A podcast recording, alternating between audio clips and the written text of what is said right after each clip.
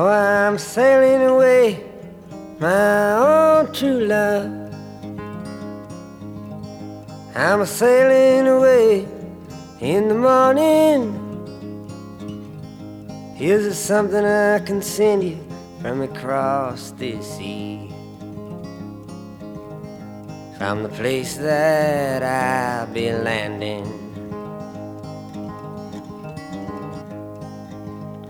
No, there's nothing you can send me, my own true love.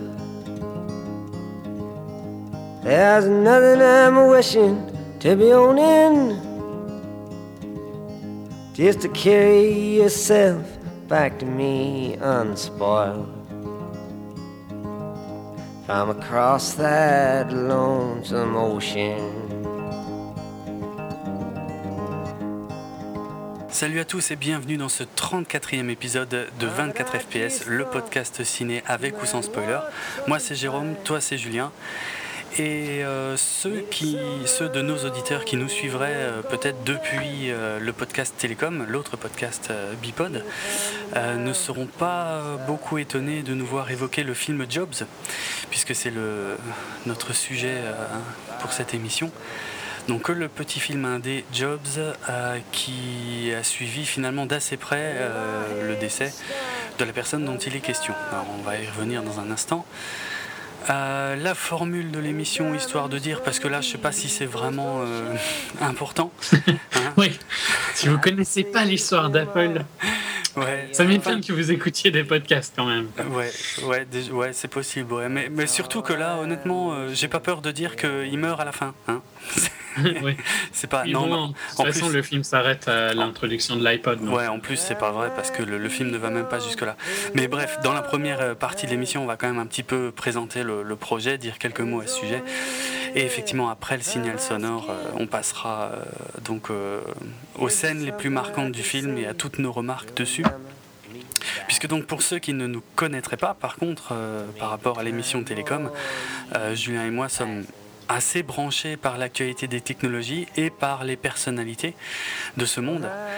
Donc euh, Jobs, euh, ouais, on le connaît. Euh, bah, je sais pas, ouais, on peut dire deux mots déjà. Ouais, bah, on, est tous les deux. Enfin, toi, tu utilises Apple depuis très très longtemps. Bah ouais, moi, je suis sur du Mac. ouais, c'est vrai, je l'ai déjà dit dans Télécom, mais pas ici. Mais moi, à titre personnel, je n'ai jamais possédé de PC de toute ma vie.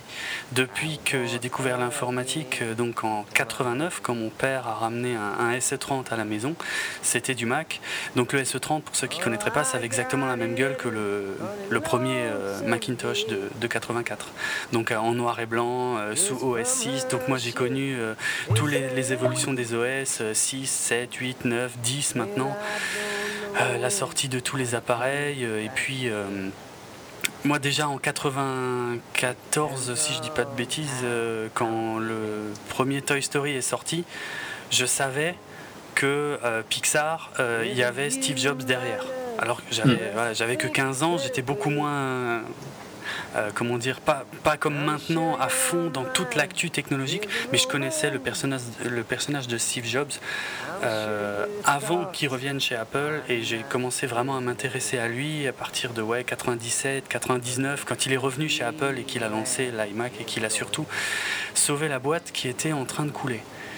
Et et voilà, et juste pour dire, pour préciser, toute ma jeunesse, j'ai dû faire face à toutes les critiques de tous les gens qui me disaient mais euh, Apple c'est de la grosse merde, tu peux rien faire avec ça, il n'y a pas de jeu, ce qui est vrai, j'avoue.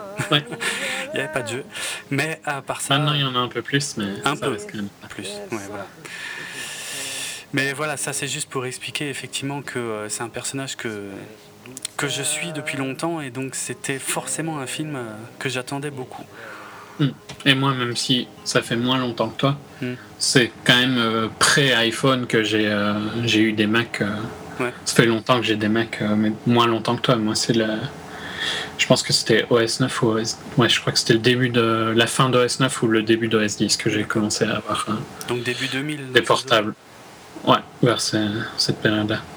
Et donc, ça fait moins longtemps, mais ça fait quand même déjà assez longtemps que j'utilise beaucoup de produits Apple. Mhm. À part un PC gamer pour jouer. Hein. mais, mais je peux, tout, le reste, tout, le reste, est Apple. Je te jetterai pas la pierre, c'est clair. Donc, donc c'est logique qu'on ait voulu voir ce film depuis très longtemps, avec euh, son inception un petit peu foireuse. oui.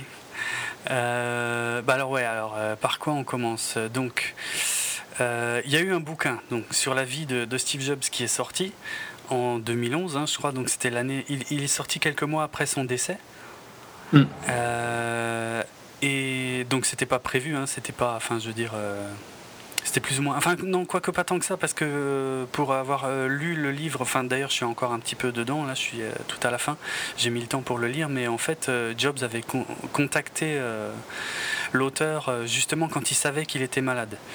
Donc, c'est pas totalement un hasard. Il savait qu'il allait mourir à un moment ou un autre, et il voulait que sa biographie soit de qualité, je pense. Soit racontée, ouais, et puis. Bref, on va pas raconter le bouquin maintenant, mais le, le mec au début s'est demandé pour qui se prenait Jobs. et, euh, parce que c'est quand même le mec qui avait écrit les biographies de. Ça y est, je sais plus. Einstein, Benjamin Franklin. Voilà. Et. Je sais plus le dernier. Euh, Henry Kissinger. Hmm. Et finalement, euh, finalement, quand il s'est plongé un peu dans le personnage, il faut dire que Jobs lui a laissé un accès total à tout.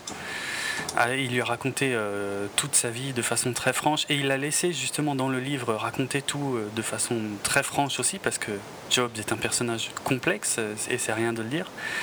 Hmm. et pas des plus agréables oh, oh non. en permanence. c'est clair. C'est sûr. Mais bref, en tout cas, ce qui est important de noter, c'est que là, le film dont on parle n'est pas l'adaptation de ce livre, en fait.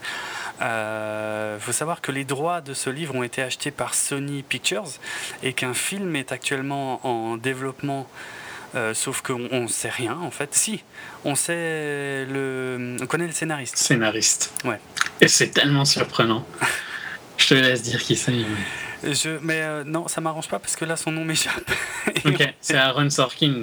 oui, voilà, merci. Un excellent scénariste, mais qui a aussi fait le scénario de The Social Network qui reviendra, je pense, pendant qu'on enregistre. Ouais, c'est clair. Le film est un excellent euh, créateur de séries aussi, puisqu'il a créé euh, The West Wing, Sports Night, Studio 60 de Sunset Strip et dernièrement The Newsroom. Mhm. Donc, euh, très, très important, très très mégalo et égocentrique à mort, mais ah ouais? Ah, je le très doué. Ouais, il paraît que c'est vraiment un gros connard dans la vie, mais bon. Ok. Les génies sont souvent des gros connards. On dirait bien, ouais c'est clair. En tout cas, je pense qu'à ce stade de, l'émission, euh, on a peut-être déjà perdu une grosse partie de l'audience hein, qui va nous traiter de, fanboy ultime de Steve Jobs. Alors ça, c'est peut-être quelque chose que j'aimerais préciser aussi tout de suite, c'est que j'ai l'impression, j'ai toujours eu l'impression que pour le, la majorité des gens, surtout depuis l'iPhone, hein, parce qu'avant, euh, il était quand même pas si connu que ça par le grand public. Non, c'est clair. Euh, mais pour la majorité des gens, euh, Steve Jobs est un mégalo qui a réussi à vendre un téléphone tactile à des millions de cons à travers la planète. Je résume, hein, mais franchement, il y a quand même beaucoup de gens, j'ai l'impression, qui pensent ça. Et moi, je trouve que parmi les, mais les, les, kilomètres et les kilomètres de défauts que peut avoir Jobs, déjà de une, il a jamais été mégalo pour moi.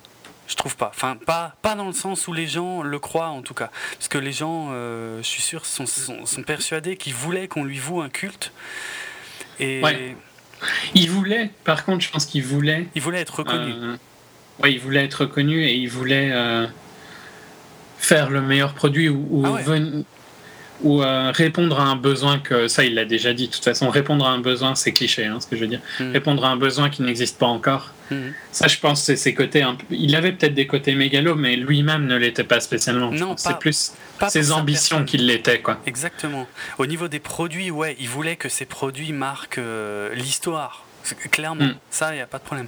Mais en tant que personne, il n'a jamais demandé un, culte de la personnalité. Moi, pour moi, c'est une déviance qui est venue des, fanboys. Et je me considère pas du tout comme un fanboy parce que j'ai horreur des fanboys Apple. Je, ne peux pas les voir en peinture. Et tu sais pourquoi? Parce ben, que... C'est pas juste les fanboys Apple, parce que les fanboys Samsung, limite, sont pires, je trouve. C'est possible, mais, après, là, ça devient... Mais tous les fanboys ont leurs critiques, ont leurs problèmes. Dans tous les cas, à partir du moment d'être un fanboy, c'est problématique. C'est clair. Ça veut dire que tu ne vois pas le, objectivement quelque chose. Hmm. Et je dis pas que je suis complètement objectif. Hein. J'utilise un iPhone euh, depuis euh, super longtemps et, j'admets ses défauts, j'admets que l'OS est un peu ringard et tout ça. Si vous écoutez Télécom, j'ai souvent critiqué euh, Apple, ça reste ce qui me convient le mieux dans les trois réalistes. Quoi. Mhm, mhm. Non, moi, le, gros souci, euh, histoire de me débarrasser de ça, et après on parle du film, hein, mm. mais le, gros souci que j'ai toujours eu avec ces fanboys, c'est que euh, moi, dans mon histoire personnelle, ceux qui sont à fond sur Apple maintenant, c'est les mêmes qui a 15 ans. Qui le trachaient, euh, ça je suis largement d'accord. Voilà, et c'est pour ça que je peux pas les saquer, quoi. Mm. Donc, non, mais ça, c'est pour ça que j'ai précisé que j'ai quand même utilisé avant l'iPhone, parce que mm. ils se disent, bon, après, c'est on va nous prendre vraiment pour les, les geeks typiques râleurs, hein, parce que c'est typiquement le côté euh, quand ça devient populaire, on n'est plus content. Hein. Ouais, c'est vrai. C'est un peu comme euh, pour les, tu vois, tu, comme dans la critique d'Iron Man, tu disais oui, mais c'est pour, enfin, ils font plaisir à une audience qui est plus toi, tu vois. Ouais, oui, exact, qui est plus les fans de comics. Ouais. ouais. Donc on se plaint toujours de quand ça devient trop populaire que c'est plus euh, pour nous quoi. Ça c'est une critique. Euh.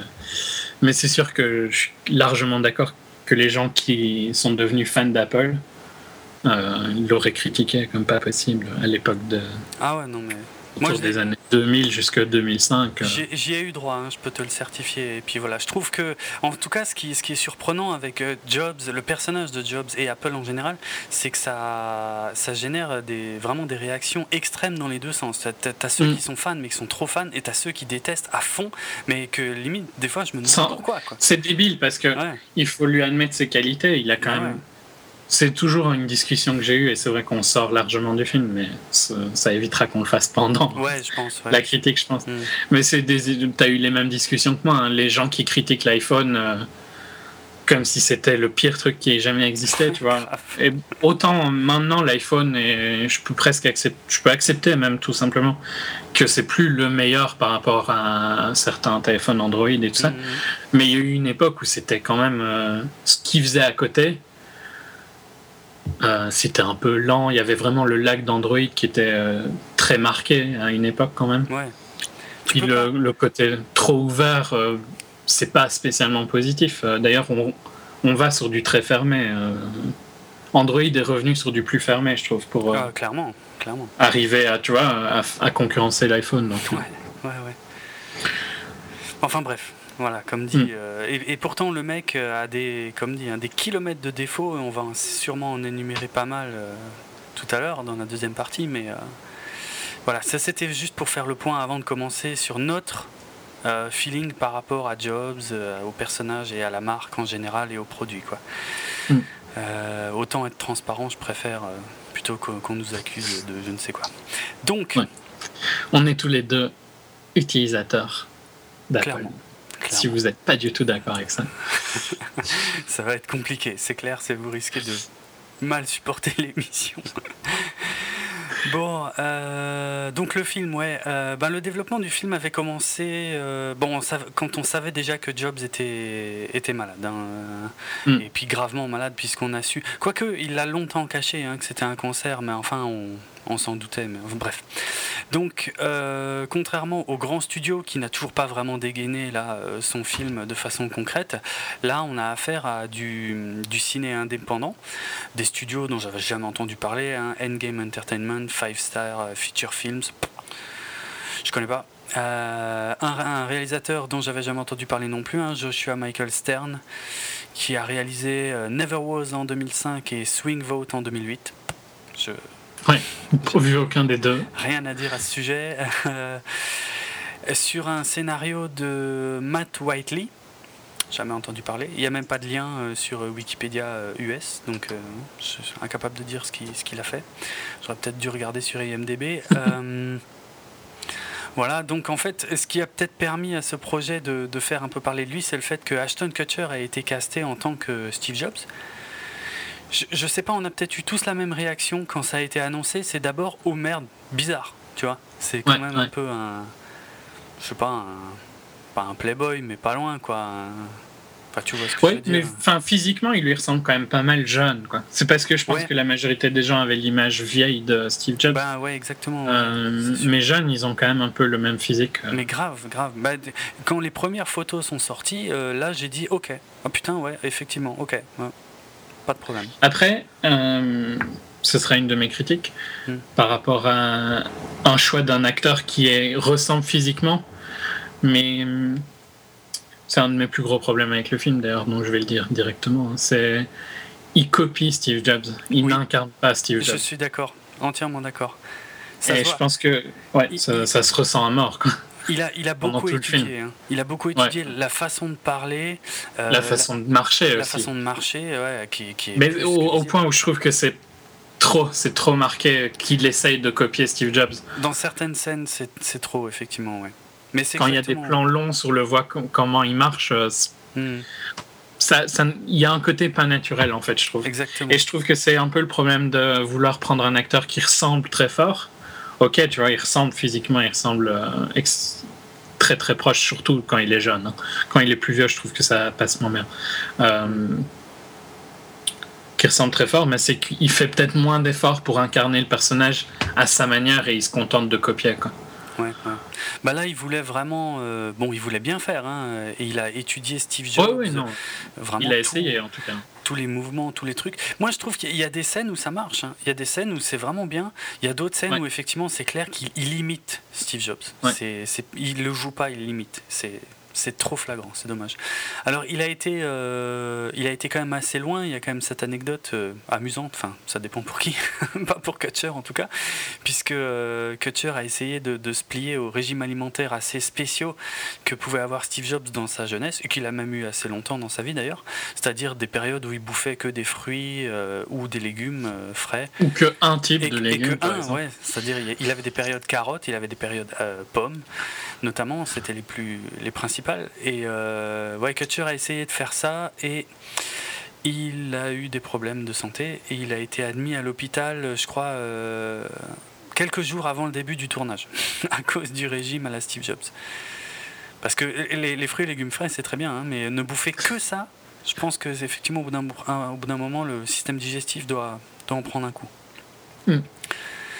Donc voilà, bon, on n'a pas vraiment euh, parlé d'Ashton Kutcher, mais enfin. Euh, non. C'est le, gamin de The 70 Show, quoi. Oui, c'est vrai. Tu vois, ça, j'y, pense jamais. Oui, mais c'est vrai, il y a ça aussi. Ouais, ouais. c'est, là où il est le plus. Euh, enfin. mais j'ai pas regardé 70 Show, c'est pour ça. Ah, ok. Mm. Mais parce que souvent, les Français ont regardé The 70 Show. Oui, oui, c'est énorme. France 2 le mettait euh, le soir pendant les vacances, je me rappelle. Euh, je me, rappelle d'avoir vu beaucoup d'épisodes de, cette manière-là. Mm. sinon, je sais pas, c'est pas un acteur méga connu, quoi. Enfin, c'est un acteur, c'est quelqu'un de super connu, mais je trouve pas, à cause de ses films, mais plus de sa vie, quoi. oui, c'est clair.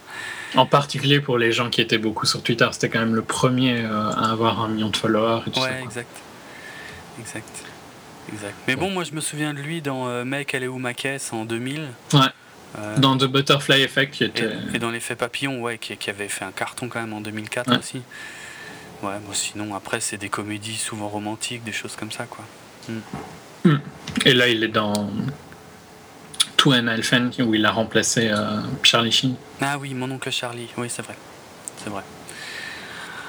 Donc voilà, ça c'est l'acteur principal. De toute façon, on aura certainement d'autres choses à dire à son sujet peut-être à certains moments, mais euh, sinon, euh, bon, il y a plein de personnages secondaires. Alors, les performances en elles-mêmes, c'est pas évident de les juger parce que même si c'est des personnes qui existent réellement, c'est pas toujours des personnalités publiques. Donc, euh, à part la ressemblance physique, c'est difficile de juger, mais parmi les... Bah, dans le plus connu et le plus public de tous, on va dire que c'est euh, Steve Mosniak, donc qui est joué par Josh Gad, qui est un acteur pas pas ultra connu, quoi. Il a fait euh, quelques films, mais euh, et là, je trouve qu'il y a un... déjà, je trouve qu'il ressemble pas à Woz. Ah, et... je suis d'accord. Hein. C'est le seul. Parce qu'en plus, dans le générique de fin, il me semble, hein, on voit, oui, on voit les, les vrais et les acteurs. Et c'est le seul qui ressemble vraiment pas, hein, je trouve. Mais alors je l'ai critiqué avant, enfin j'ai critiqué que c'était pas, il fallait pas forcément quelqu'un qui ressemble à l'acteur, mais hmm. il y a un problème qui fait, il ne donne pas le ressenti de Was, je trouve. Qui tu vois est le gentil euh, geek. Euh, Et là, il n'y a pas ça. J'ai juste l'impression de voir un mec un peu crétin, quoi. Ouais. Ouais, je suis, d'accord. Je suis d'accord. On, on sent pas le côté euh, ultra timide et, toujours en retrait de, euh, de Mais genre ultra gentil en plus. Il essaye de le faire passer, mais ça passe pas. C'est non, ça marche pas trop. Il y, a, quelque chose qui va pas avec son personnage en tout cas. Hmm. Vu que c'est le plus public de tous, c'est le seul euh, où on a vu des tonnes d'interviews de Wozniak et tout ça. Clairement. les autres, il y en a des connus. Hein, Ouais, t'as James Woods qui, qui, fait, c'est limite un, caméo. Hein. T'as as J.K. Simmons, euh, pour ceux qui verraient pas, c'était euh, celui qui jouait J.J. Jameson dans euh, la trilogie Spider-Man de Sam Raimi. Mais sans cheveux, je suis sûr qu'il y en a plein qui le reconnaîtront pas, alors que il, a pas de cheveux en vrai. ouais, il y a, y a, Matthew Modine, bon, qui pour moi reste attaché éternellement à Full Metal Jacket, mais bon, qui a quand même fait plein d'autres choses depuis. Et notamment, on avait pu le voir euh, dans The Dark Knight Rises en 2000. Euh, c'était quoi 12 11 12 12. 12. Euh, oh, oui. 12 ou même 13 Non, non, 12. 12. C'était l'année dernière, c'était notre pilote foiré de 28 Ouais, 12, ouais, c'est juste. je sais, non, mais enfin, je disais, tu vois, dans les autres personnages qu'on hmm. connaît, dans le sens où on a vu des interviews, oui, il y en a ah. quelques-uns. Oui. Et il y en a qui sont différents. Par exemple, le jeune acteur qui joue à Johnny euh, est fort différent du physique de Johnny, mais c'est pas ultra choquant parce que ah, on voit pas si souvent Johnny, je trouve. Mais j'ai trouvé qu'en plus, il était pas mal. Euh, moi, je trouvé Le discours qu'il a, il était vraiment excellent. Il était émotionnel à mort les deux scènes, euh, enfin les rares scènes en tout cas avec Johnny mm. Ive, euh, parce que là on parle de Johnny Ive, hein, pour ceux qui suivraient mm. pas, parce que c'est vrai qu'on n'est pas dans Télécom, il faut faire attention à ce qu'on dit. Tout le monde n'est pas peut-être au fait de, de, tous euh, ces personnages. Johnny Ive qui donc est le lead designer d'Apple. Quoi. Designer de... Maintenant qui est Ouais, enfin, c'est le vice-président du design à Apple. Ouais, c'est lui, euh, depuis le début des années 2000, en fait, c'était lui qui avait fait euh, l'iMac, et puis l'iPod, et puis l'iPhone, et puis l'iPad, et puis. Et qui, donc, il s'occupait essentiellement des machines, et là, depuis un an, il s'occupe euh, maintenant aussi du, du design des, des logiciels et des systèmes. J'essaie de rester. Très important, ouais, ouais, non, mais très important chez Apple. Quoi. Ouais, c'est sûrement la deuxième personne la plus importante du succès d'Apple. En tout cas, pour revenir au film, lui, j'ai adoré. Hein. Ces scènes, ouais, non, j'ai adoré. Ces, scènes sont sublimes. Et le personnage. sans être dans le, même physique, tu vois. C'est pour ça que je disais que c'est pas ultra important tout le temps. Ici, ça me gênait pas de, de ne pas avoir le physique de Johnny Ive, vu que c'était bien joué. Mais pour euh, Steve Wozniak, j'ai trouvé que c'était un peu, un peu problématique. Mm. Dans les autres connus qu'on a souvent vus, euh, genre. Euh, Mike Markula et tout ça qu'on a vu dans plein de enfin que j'ai déjà vu dans des interviews et tout ça je trouve qu'il joue pas mal les, acteurs qui, euh, qui les jouent. Donc Mar Markula, c'est un personnage très important dans cette histoire, dans le sens où, euh, on y reviendra après, hein, mais c'est un peu le mec qui a permis à Apple de se lancer. Euh, c'était un des tout premiers investisseurs et qui est resté lié à l'histoire d'Apple très longtemps. Et donc il y a une place assez, assez ouais, vraiment de premier plan dans ce film. Quoi. Et ouais, lui, il est très, très bien aussi, son personnage. Très bien joué, je trouve. Enfin, pas mal, de, pas mal quand même globalement de bonnes performances. La seule que ah je retiens un peu en dehors, c'est celle de Josh Gad euh, pour Steve. Hmm. Euh, et certains problèmes avec euh, ouais, Steve Wozniak, pardon, et certains problèmes de Kutcher pour Steve Jobs. Ouais, parce que moi, dans l'ensemble, je reste quand même assez content de, de ce qu'a fait Kutcher. Hein. C'est l'un des, des meilleurs, des plus gros points forts du film, je trouve, quand même. Ouais, il y, a juste quelques scènes où ça me dérange que je vois vraiment qu'il essaye d'imiter. Oui, oui, quelques scènes, effectivement. Moi, je me souviens, il y a une scène où il traverse les bureaux d'Apple avec sa démarche un peu bizarre. Et là, ça fait vraiment forcer. Ouais, c'est celle-là que j'aime pas. Quoi. c'est ces longs plans où on le voit marcher. Mm. Et où il a cette euh, marche euh, que Steve Jobs avait, mais mm. qui m'a jamais paru aussi forcé euh, quand il la faisait que là dans le film. C'est clair. Mais voilà, pour, le Donc, le film devait sortir à l'origine au mois d'avril, aux États-Unis en tout cas. Euh, il avait d'ailleurs été pas mal marketé euh, avec un, titre en fait qui était écrit à l'origine avec un J minuscule, donc comme les iPhone, iPod, iPad, iMac, euh, tout ce que vous voulez. et puis finalement au mois de mars, ouais, en mars dernier, en fait, on a appris que Euh, le film ne sortirait pas en avril, qu'il n'y avait pas de, vraiment de nouvelles dates euh, d'annoncer à ce moment-là, et euh, surtout que le titre du film changeait, enfin changeait, c'est un grand mot, hein, parce que de Jobs, ça passait à Jobs, mais sans la minuscule. C'est vrai que ça marchait moyennement, la minuscule sur le J. Ça aurait, été un, ça aurait été un i, pourquoi pas. Ah, il faut aussi préciser que Apple n'a rien à voir avec ce film, ni de près ni de loin. Hein. Euh, n'a rien fourni, n'a rien, euh, aidé. Euh, voilà, c'est un film totalement indépendant. Et ce qui est important aussi, c'est que évidemment, ils n'ont pas le droit de dire qu'ils se sont basés sur l'autobiographie de pas l'autobiographie la biographie de Steve Jobs puisque les droits appartiennent à Sony alors donc ils disent qu'ils se sont basés bon ils l'ont forcément lu hein, ça c'est sûr, mais euh, ils disent qu'ils se sont basés sur euh, ben, des recherches.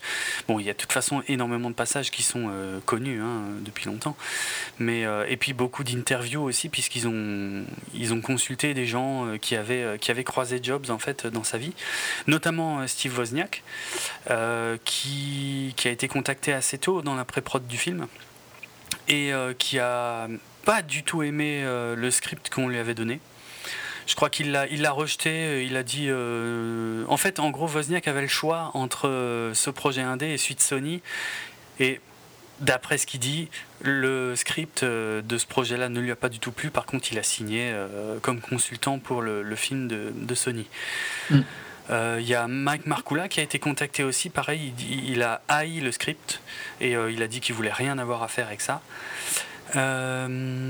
Par contre, un qui a participé un peu plus, c'est euh, Daniel Kotke, euh, qui était euh, un mec que, que, Steve Jobs connaissait, on en reparlera tout à l'heure, hein, mais avant, avant Apple, en fait, c'était un ami hippie, pour vous dire les choses simplement, de, de, Steve Jobs, et qui a participé un peu aussi à l'aventure Apple. Et lui, par contre, alors il dit qu'au début, le, le, scénar était à chier. Euh, et qu'il y a eu des réécritures euh, et euh, que ça s'est un peu amélioré avec le temps. Et il fait un caméo dans le film, à ce qui me semble d'ailleurs. À un moment à la foire, je sais plus quelle foire, quand il présente l'Apple II, je crois, Il, paraît qu'on le voit, ouais, c'est ça. Et puis, puis voilà, ouais, il a servi de consultant. Lui, c'est un peu plus investi là-dedans, mais bon.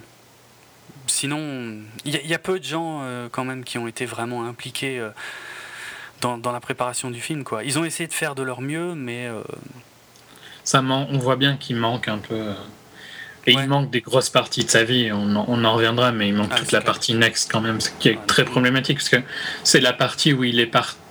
où il est, il est devenu euh, un grand leader. Quoi. Ben ouais, grave, grave. Entre Next et Pixar, il y avait des choses passionnantes à raconter. Bah, de toute façon, qui d'ailleurs sont un peu manquantes aussi dans la, la bio. Ah, totalement. Bah, Pixar n'est jamais mentionné et Next, euh, c'est euh, un plan. Ouais, une image quoi, qui dit Ah ouais, il y a eu Next, c'est tout. Oui, non, mais même dans le, le, livre, je trouve que le, la partie Next et Pixar est, aurait pu être plus longue. Ouais, bon, elle, que je rappelle. Elle, est pas mal détaillée quand même hein, dans le bouquin. Hein. Oui, non, mais elle, elle, est plus détaillée qu'ici, ça c'est sûr. Mais... C'est clair. Hein. Mais il y avait peut-être plus de choses à raconter encore. Ouais. Je pense, ouais. Parce que c'est clairement là où il y a eu un, changement sur son personnage. Quoi. Ouais, ouais. Hmm. Oui, parce que donc encore une fois, on va quand même euh, peut-être, on s'adresse peut-être à des gens qui connaissent pas par cœur la vie de Jobs. Euh, Jobs s'est fait dégager d'Apple en 85 ou 6, je sais jamais. Je crois que c'est 6. Et, euh, et, là, il avait fondé une autre société d'informatique qui s'appelait Next. Et donc, 85. C'est 85, merci. Mm. Qui, euh, qui est quasi absente du film. Et c'est là aussi que Jobs a, a racheté un petit studio d'effets spéciaux à George Lucas, qui, est, qui est devenu euh, par la suite Pixar. Et surtout, qui a, c'est lui qui a vraiment euh, réussi à propulser Pixar sans, sans participer à l'élaboration, vraiment le côté artistique des films. Mais quand on sait ce qu'il a fait pour défendre Pixar auprès de Disney, tout en pas en utilisant Disney, mais tu sais, en, faisant vraiment une mhm. alliance avec Disney, sans trop se laisser bouffer par Disney, mais pour pouvoir quand même distribuer les films euh, sur toute la planète, euh, c'est énorme. Personne d'autre, dans aucun autre studio d'animation, n'a réussi à faire ça. Et c'est pour ça que Pixar a la place qu'elle là aujourd'hui. Et il n'y a pas un mot à ce sujet dans le film, quoi. C'est vraiment dommage. Vraiment dommage. L'importance qu'a euh, qu'avait Jobs avec maintenant sa femme, enfin, sa femme, c'est quand même le plus gros shareholder de Disney, quoi. Donc, ouais, le plus gros actionnaire de, Disney, effectivement, ouais. c'est clair. C'est pas rien, hein, mine Ben non, c'est quand même une des plus vieilles compagnies dans l'entertainment qui vaut des milliards, quoi. Mm, mm. Donc, mais sur la critique plus globale du film, euh, ouais. Moi, je vais commencer par la fin. Ouais, c'est pas évident. Hein. Mais moi, je vais commencer par la fin. Je vais dire, je le conseillerais pas au cinéma. Parce que j'en suis sorti euh, quand même assez déçu. Il y a plein de qualités. Il y a, euh, moi, je trouve la photo est vraiment super soignée parce que ça, en, gros, ça couvre, ça va des années 70 à tout début des années 2000. Et les, ambiances, enfin, pas les ambiances, les, époques sont assez bien retranscrites euh, visuellement. Euh, les acteurs dans l'ensemble, ça on l'a déjà dit, euh, sont, très bons. La réal est, correcte, mais moi j'ai un problème avec le script. Pour moi, ça raconte pas les choses les plus intéressantes et ça passe trop de temps sur des choses pas assez intéressantes. Ouais, c'est c'est un peu spécial parce que globalement j'ai quand même j'ai trouvé que le film était assez émotionnel dans certains moments, mais je pense pas que c'est le film qui me rendait ce, feeling-là, mais plutôt le film qui me rappelait des moments euh, de souvenirs de livres ou de, hmm. d'interviews de lui et tout ça. Euh, et donc que ça me rendait un peu émotionnel. Et il y a des, des, moments où je trouve le film est bien, euh, mais il y a aussi beaucoup de moments où c'est un peu J'arriverai pas vraiment à le conseiller, mais en même temps, j'arriverai pas à le déconseiller parce que je me suis quand même bien amusé. J'avais quand même assez souvent un sourire aux lèvres, tu vois, de voir euh, le monde un peu. Ouais, ouais. Euh, mais malgré tout, il y a, ouais, il y a des scènes qui sont un peu longuettes sur, euh, sur certaines périodes qui sont pas super intéressantes. Et puis des scènes où je trouve qu'ils auraient pu aller plus vite. Tu vois, je trouve que par exemple, le fait qu'ils se fassent virer d'Apple c'est un peu long alors qu'on sait bien que ça va arriver. Quoi. Oui, oui. Euh, et les scènes où ils s'énervent et où j'ai l'impression qu'ils le font juste pour montrer, vous voyez, c'était quand même un connard. Quoi. il n'y en a pas euh, tant que ça. Hein. J'ai trouvé qu'ils sont soft hein, euh, de ce côté-là. Ben ouais, mais je trouve pas spécialement qu'il les fait super bien, trouve pas Ouais, en plus. Hmm. Je trouve que la première, qui était largement dans les trailers, hein, donc c'est pas vraiment un spoil, où il vire, je sais plus qui un, programmeur quand ils sont en train de parler du Lisa, euh, ah parce qu'il lui dit que, que les fontes, c'est pas une. Euh, ah, les polices de caractère, c'était pas une priorité. Ouais. Voilà. Euh, je trouve que c'est un peu faible par rapport à ce qu'on sait Steve Jobs faisait. Mais c'est clair, c'est clair. Mais moi, il y, a plusieurs scènes comme ça qui sont censées. Enfin, pour avoir lu le bouquin, mais pour connaître un peu le personnage aussi, il piquait des crises de colère, mais phénoménales, mais grandioses et des trucs. Euh, celle où on le voit le plus, c'est celle où il s'énerve sur Bill Gates, quoi. Ouais, ouais, mais, mais même celle-là, j'ai un problème avec celle-là parce qu'elle est pas, elle me semble pas crédible par rapport à ce qui s'est sûrement réellement passé. Mais ça, je hmm. dirai plus tard. Mais euh, je veux dire, euh, enfin les gens ne peuvent pas imaginer à quel point euh, ils pouvaient aussi bien taper du poing sur la table que se mettre à chialer. Enfin, je dis, ça allait très très loin. Et dans le film, c'est. Il s'énerve, ouais, il s'énerve un peu, il gueule un peu, mais c'est, je trouve que c'est light par rapport à ce qu'il était vraiment, quoi. Très très light et, très peu présent au final dans le film. Hein. Il y a quand même énormément de, de, de, mauvais côtés de Steve Jobs qui sont à peine évoqués dans le film, quoi. Et à peine effleurés, je trouve, en fait, qui sont mentionnés genre une fois et Alors on parle plus. Ils auraient largement pu plus le montrer pour un peu justifier le fait qu'il se fasse virer pour euh, tu vois le public qui connaît pas l'histoire de Jobs euh, parce que le fait qu'il se fasse virer n'est pas si choquant que ça quand tu sais l'histoire euh. ah non quand tu sais comment il était non c'est clair il était vraiment infect de A à Z mais mais dans le film c'est il est c'est limite une victime quoi et c'est il manque trop d'éléments c'est dommage. Ouais, et, c'est peut-être le plus gros problème du film, c'est que moi, je, remplissais les trous par ma connaissance de l'histoire et le fait que j'ai lu le livre et tout ça. Et que donc, euh, tout était relativement cohérent. Hmm. Mais je pense que si on a vu, si on voit que le film et qu'on connaît pas l'histoire de Jobs, il y a des gros problèmes. Quoi. Ben, c'est exactement ce que je me disais, voilà, c'est ça. Quand je suis sorti du film, je me disais, mais quelqu'un qui ne connaît pas du tout l'histoire de Steve, euh, eh ben, il aura appris, ok, peut-être deux, trois trucs, tu vois, qu'il savait pas. Mais honnêtement, le film passe tellement à côté de tellement de trucs euh, importants que c'est frustrant à mort, quoi. Et euh, moi, si je devais conseiller un film, puisque celui-là, on est obligé de le citer à un moment donné, alors autant le faire mhm. maintenant. Euh, moi, si je devais conseiller un film qui raconte plus ou moins la même chose à quelqu'un, moi, je conseillerais Les Pirates de la Silicon Valley, hein, sans hésiter, par rapport à Jobs. Alors Les Pirates de la Silicon Valley, pour ceux qui ne connaîtraient pas, c'est un téléfilm euh, qui date de la fin des années 90, je crois que c'est 99, euh, je dis ça de mémoire mais je me souviens plus de trop. C'est un film qui avait plus ou moins été fait quand, Jobs avait réintégré Apple, donc c'est peut-être plutôt 97 dans ces eaux-là avec euh, Noah Weil dans le rôle de Steve Jobs, donc c'était le docteur Carter dans Urgence. Euh, et pour l'anecdote, histoire de le placer, le docteur Carter avait été nommé comme ça à cause du personnage de John Carter, hein, qui a eu son film l'année dernière. Euh, parce que John Carter, c'est très présent dans la culture américaine. Fin de la parenthèse. T'essayes de le faire croire, hein, mais personne n'y croit. non, je te jure que c'est vrai. Non, je l'avais lu sérieux quand j'avais fait des recherches sur l'impact culturel du personnage de John Carter. Ça fait partie des trucs que j'avais trouvé en fait, le docteur Carter d'urgence. J'étais surpris. Euh, alors, ouais, c'est un téléfilm.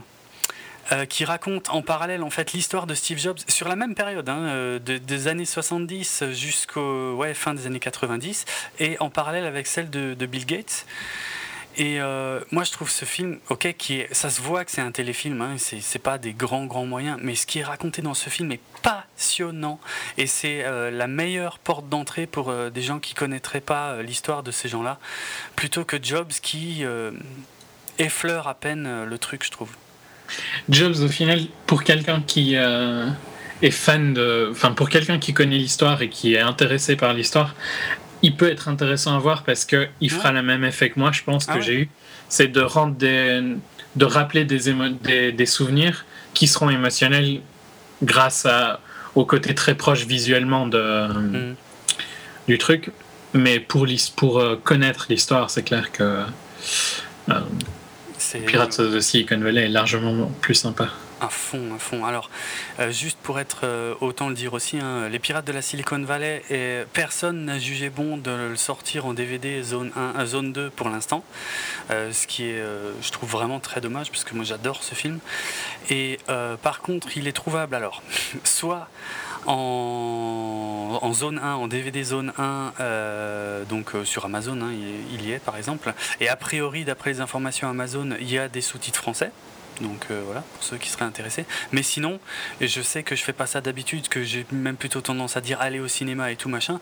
Mais là, vu qu'ils jouent pas le jeu, euh, franchement, euh, la version française des Pirates de la Silicon Valley est très très facilement trouvable chez tous les bons distributeurs de films en ligne, on va dire, gratuit. je vais nommer personne, je vais pas aller jusque-là, mais enfin, il est facile à trouver et il est vraiment, vraiment excellent. Enfin, excellent. Pour l'histoire qu'il raconte, tu vois, pas en tant que film, par contre. C'est vrai que c'est un téléfilm. Non, c'est plus si on est intéressé par connaître des petits côtés de cette histoire-là. Et il y a des moments qui, je trouve, manquent largement dans Jobs, notamment euh, la visite au parc. Ouais, la visite chez euh, Xerox, qui est fondamentale. Et Clairement incroyable que Même si dans Pirates of the Silicon Valley, le, il me semble que le directeur du parc avait dit que c'était pas exactement passé comme ça, quoi. Il a pas copié autant que c'est montré dans le, le film. Mais c'est quand même un moment clé du développement du d'Apple. De l'informatique, de l'informatique, tout court.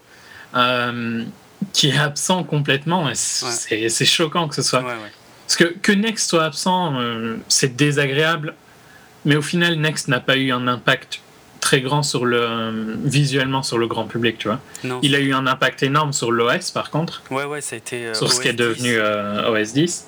Mais hum, il n'a pas eu un impact au point où le, enfin ce que Jobs a vu au parc, c'est la souris quoi. Oui.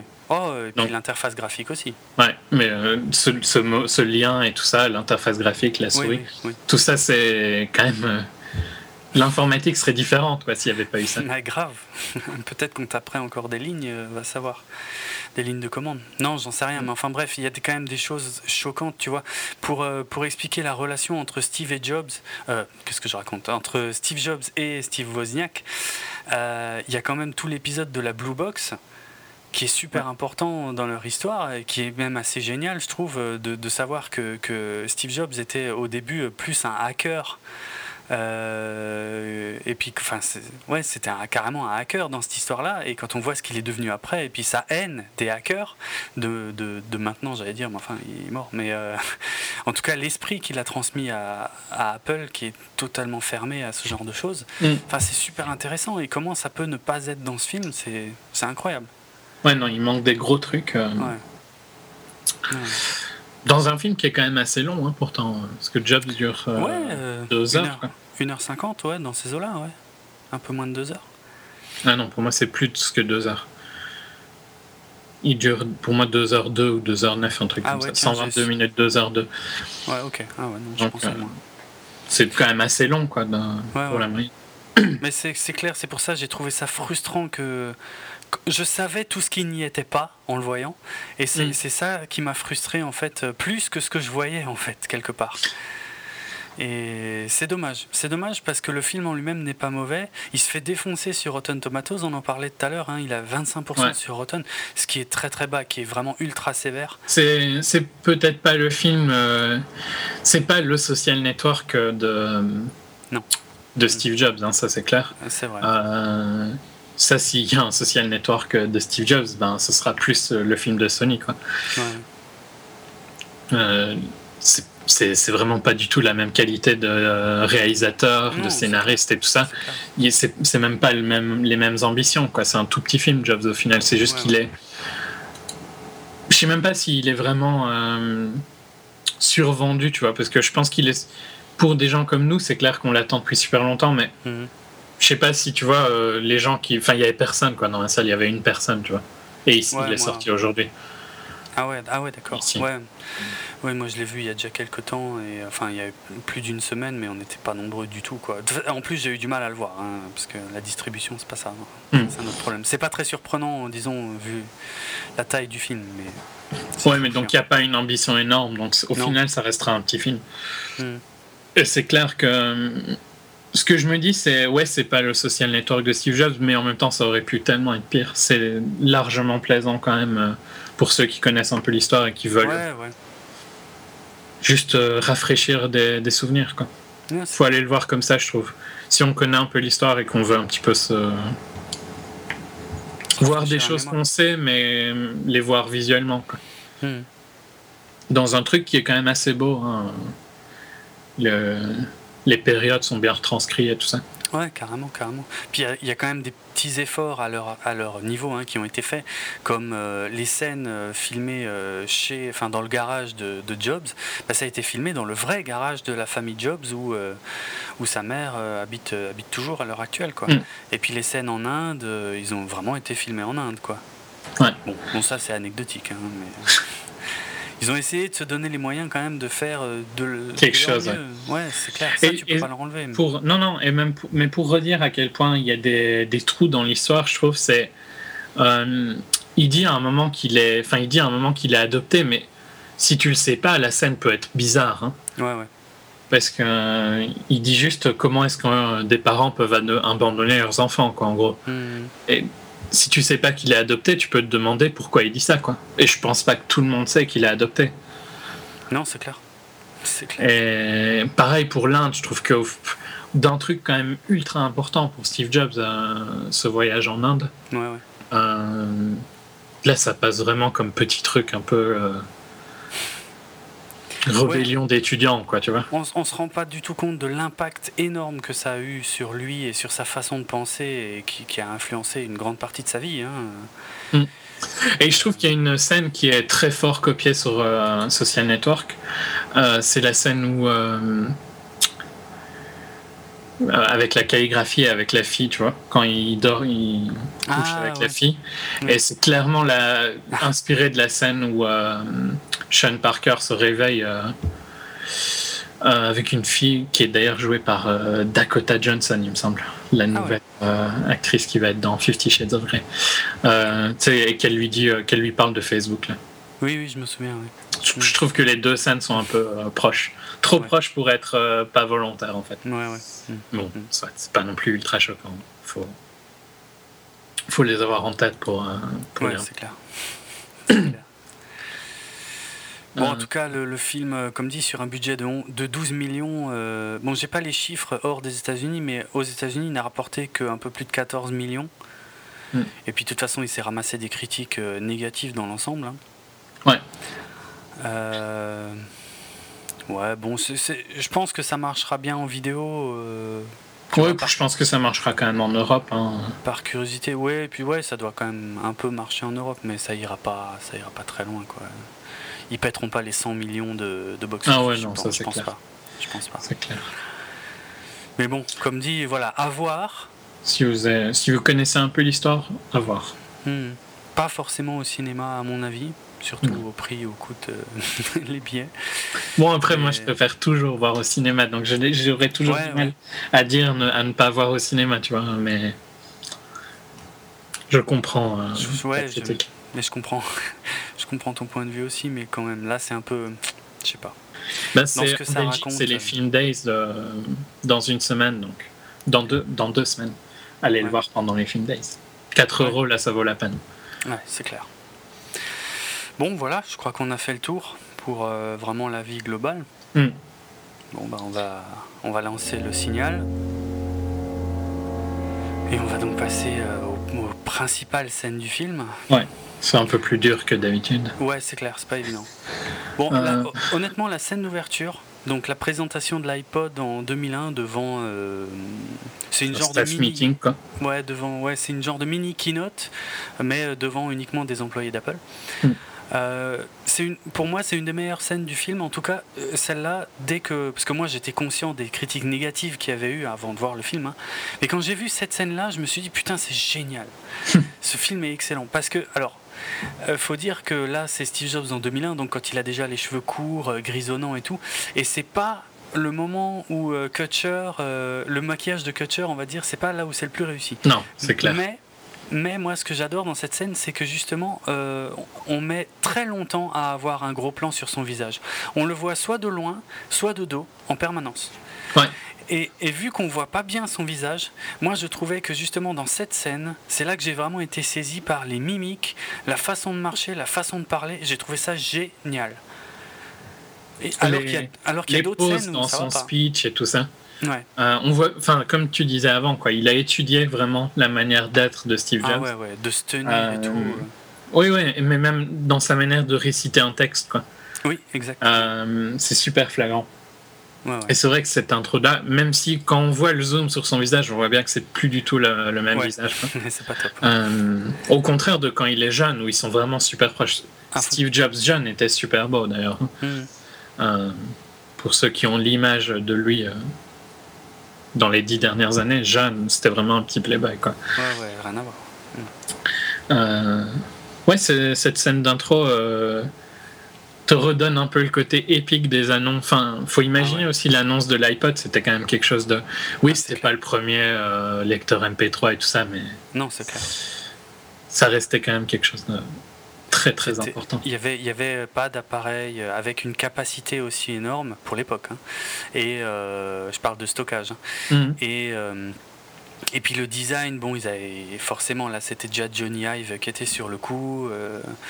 Et puis la, la, façon de l'utiliser qui était très simple, euh, enfin très simple, ouais, qui était très simple quand même, qui était relativement inédite pour l'époque, hein, parce qu'il y avait déjà des lecteurs MP3, mais ça avait rien à voir. Il y avait, avait pas toujours des écrans aussi, des petits écrans LCD, mais enfin bref, c'est pas ça euh, l'important à raconter, mais euh, voilà, il a bien, la, scène retranscrit bien le truc que Jobs répétait à mort avant ses keynotes, hein, que, que, même il étudiait, mais à la limite de la folie, enfin je veux dire de rendre cinglé ses, ses collègues. Euh, parce que chaque mot, chaque geste, euh, tout, tout est étudié au millimètre, quoi. Pour, pour, ceux qui connaissent pas le personnage, hein, lors de ses keynotes. Mais ouais, là, là quand il dit voilà, j'ai un nouvel appareil euh, à vous présenter, il joue de la musique et il tient dans ma poche et il le sort, il l'a vraiment dans la poche, il le sort et tout machin, mais il l'a fait pareil dans les, dans les keynotes et tout, quoi. Ah ouais, non, c'est clair. Mais ça, ça c'est, c'est, un, c'est une keynote. C'est comme si tu regardais une keynote, quoi. Ouais, c'est clair. C'est comme si tu regardais la. Je pense que c'est le feeling, c'est comme si tu regardais la keynote iPod que j'ai pas vue, et je suppose que tu l'as pas vue non plus. Non, non. Euh, c'était à une époque où je pense pas que c'était streamé. Non, ouais, c'est clair. Ça m'étonnerait. Euh, c'est, on retrouve un peu cette excitation et les frissons que ça donne quand il sort l'objet. Même si on le connaît, je trouve qu'il y avait quand même cette. Euh, après, voilà, on va me traiter de fanboy, mais moi j'avais des frissons euh, quand il a sorti, tu vois, qu'il le tient. Ça me rappelle des, des keynotes où il a fait la même chose. Exactement, exactement. C'est ça la, force de cette scène. J'ai retrouvé le personnage tel que moi je l'ai vu, parce que c'était quelqu'un de pas très public, hein, qui donnait quasiment pas d'interview, enfin qui aimait pas trop euh, voilà se confier à, qui que ce soit. Et euh, nous, quand on le voyait, c'était dans les keynotes. Et là, première scène, je le vois tel que je l'ai vu euh, ces dernières années, la plupart du temps. Et tout de suite, là, putain, ça fonctionne à mort, quoi. Hmm. J'ai adoré. Le problème, par contre, que j'ai avec cette scène, c'est qu'elle n'a quasiment aucun sens, surtout dans le fait d'être placée là. J'ai l'impression qu'elle est presque là pour dire bon, c'est bien un film sur ce que vous pensez, vous voyez? Ouais, ouais. Donc euh, vous n'êtes pas trompé de salle. Euh, on va bien parler de Steve Jobs, hein, vous inquiétez pas. Parce que c'est, en plus c'est au moment où il porte déjà son uniforme, hein, je vais l'appeler, euh, qu'il aura pour la fin de sa vie. Donc le plus la colle roulée noire, les jeans, les baskets. parce qu'on saute à Reed College dans la scène d'après, quoi.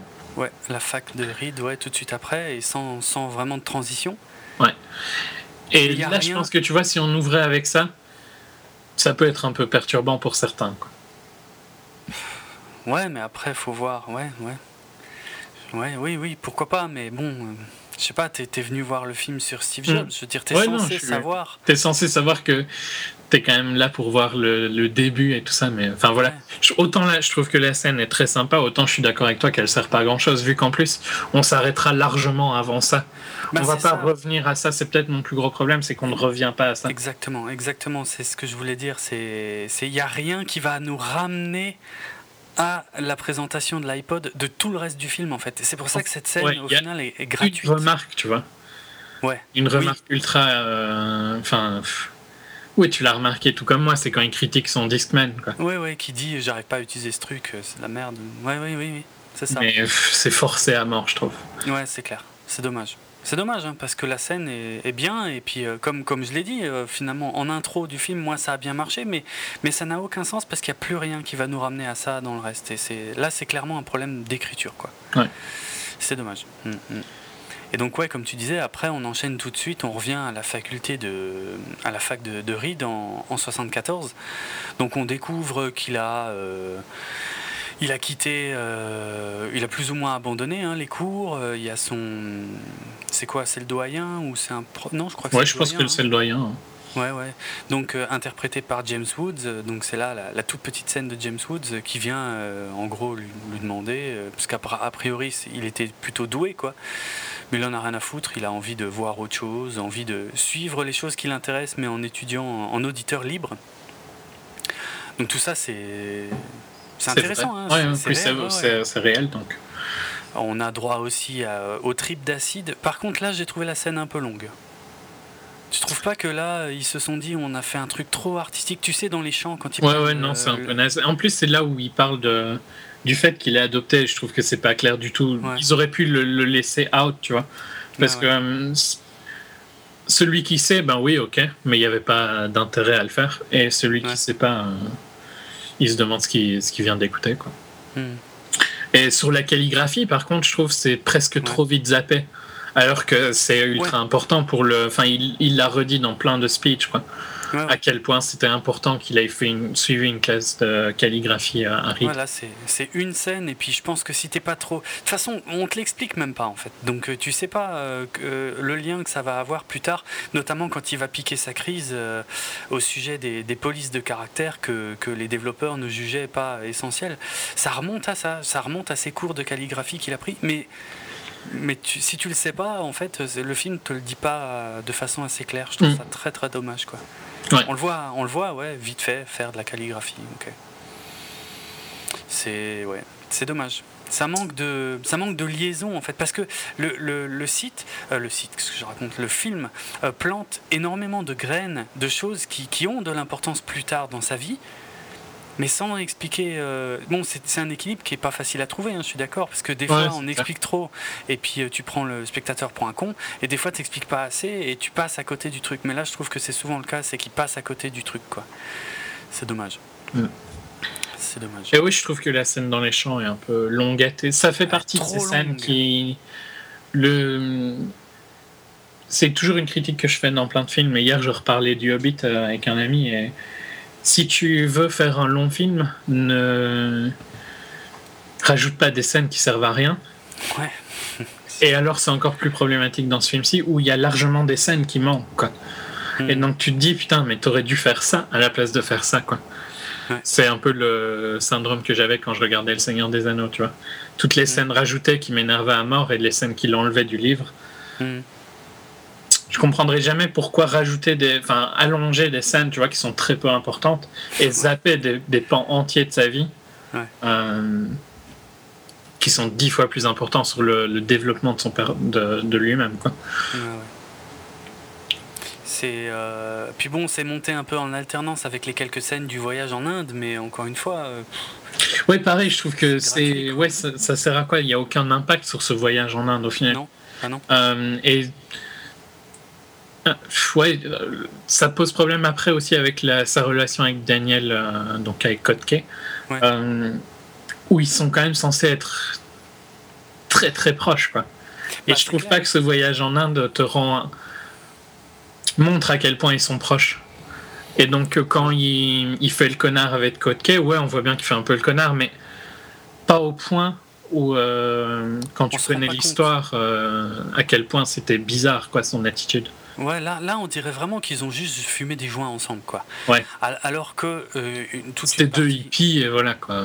Ah ouais, ouais. Ils, ont vécu euh, plus ou moins ensemble pendant assez longtemps dans une communauté euh, fermière où euh, ça c'est pas du tout dans, le- dans le film, hein, Mhm. mais euh, bien avant Apple où euh, ouais ils cultivaient des fruits, des légumes. Enfin ils avaient essayé de, de construire comme ça une espèce de communauté. euh, J'allais dire à la à la Manson Family, mais enfin les meurtres en moins, tu vois. mais euh, ouais, un- ouais une, vraie communauté hippie, euh, plus ou moins en autarcie. Bon, où, Steve Jobs était déjà assez euh, insupportable. De toute façon, il a été toute sa vie hein, avec à peu près tout le monde. Mais euh, euh, ça, c'était peut-être pas la peine de le montrer dans le film, mais dans les rares scènes du film, effectivement, on comprend pas assez ce qui, peut relier euh, ces deux personnes. C'est dommage. C'est dommage parce que tout de suite après, on enchaîne sur euh, Jobs qui est euh, employé chez Atari.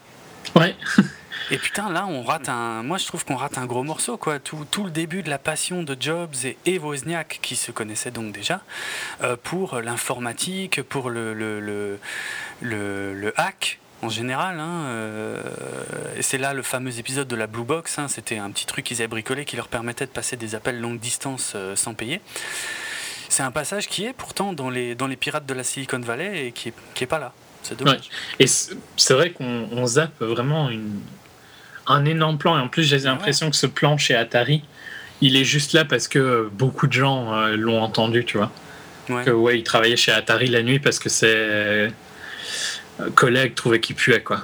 Et qu'il était insupportable. Et qu'il Ouais. puait et qu'il était insupportable. hein, Parce que c'était clairement les deux. Mais qu'il était tellement bon que euh, le boss voulait pas le virer. Et donc, effectivement. Ouais, mais c'est aussi. euh, il montre ça comme si c'était, tu vois, un, un geste que fait. euh, c'est pas Bushnell, c'est l'autre, euh, j'ai oublié son souviens nom. plus de son nom là. ouais. Alors que c'était courant chez, pour les gens chez Atari Hmm. d'aller travailler quand ils avaient envie. C'était l'esprit de la Silicon Valley à cette époque-là, de toute façon. Hmm, T'allais travailler, tant que tu faisais ton boulot, ils s'en foutaient de ce que tu faisais, quoi. ouais, ouais. Donc c'était pas choquant qu'il aille travailler la nuit. Là, tu vois, il est montré tout seul dans le bureau. Je suis sûr qu'il y avait des gens qui travaillaient. Ouais, juste qu'il y en avait moins, ouais. Puis bon, bon, ça, on l'a déjà vu plus ou moins, mais comme, comme on vient de le dire, hein, il puait, clairement, euh, ça, c'est pas caché, hein, tout le monde, euh, tous ceux qui l'ont croisé à cette époque euh, le disent hein, sans problème, puisqu'il était persuadé que son régime, donc à base de fruits et de légumes, le dispensait de prendre des douches ou des bains. Voilà, c'est assez discutable. Et puis, vu, vu sa personnalité, en plus, quand les gens lui disaient qu'il puait, il disait non, c'est pas possible, parce que je ne me nourris que de fruits et de légumes. c'est chelou. Et puis, il, il allait partout pieds nus euh, aussi, euh, ce qu'il a fait en- assez longtemps, hein, même Mm. encore au début d'Apple, il faisait encore ça, quoi. Donc, euh, bon, ça, on le voit un peu, tu vois, mais c'est vrai que, comme tu dis, le sens de la scène, c'est presque que le mec lui fait une fleur, alors que, Ouais. ouais, c'est. C'est trop, franchement, c'est c'est quand même. Euh, trop à. Comment on dit Pas à charge, justement, le contraire. Tu vois, euh, ça brosse trop euh, dans le sens du poil Steve Jobs, je trouve, le film. un petit peu, ouais. Au final, les scènes où on voit que c'est Enfin, les scènes où ils essayent de sous-entendre que c'est un connard, il y en a deux, trois. Il y a par mm. exemple quand il parle de sa fille avec. Enfin, de sa future fille. Euh, avec l'avocat ou bien non ça c'est sa fille quand c'est avec l'avocat. Sa fille, quand elle est enceinte ou bien euh, sa fille avec l'avocat là où, où on sent vraiment que que c'est pas un mec très sympa mais dans les autres scènes où il fait le connard au final je trouve pas vraiment que tu sens que c'est un connard non je suis d'accord.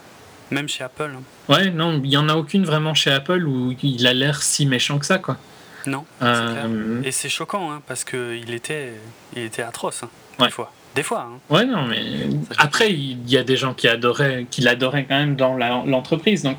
Mmh. Il avait un charisme fou et je trouve, c'est même pas euh, super retranscrit, je trouve.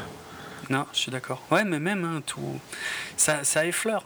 Franchement, le film ne fait qu'effleurer des tas de choses et c'est frustrant à mort, quoi. Et c'est vrai que tout ce côté où ils deviennent intéressés par euh, l'électronique et tout ça, l'Altaïr et tout ça, ben, euh, c'est même pas mentionné quoi, dans le ben film. Altaïr est à peine mentionné, je pense, pendant le, le homebrew. Euh, Peut-être, ouais. C'est une demi-seconde par Wozniak, quoi. Ouais. Bah, la première scène de Wozniak, justement, c'est euh, dans la partie Atari, là. Hmm. C'est que, bon, ça, c'est pas vraiment très bien expliqué euh, dans le film, mais qu'en en, gros, il avait un projet. Euh, à finir dans un délai qui était quasi intenable. Et, lui, vu la grande gueule que c'était à son boss de chez Atari, il avait dit si si, je peux le faire, c'est sûr, t'inquiète pas et tout machin. Et puis il y avait une, une belle, une belle prime qui était associée. Je me souviens plus des montants. 5000.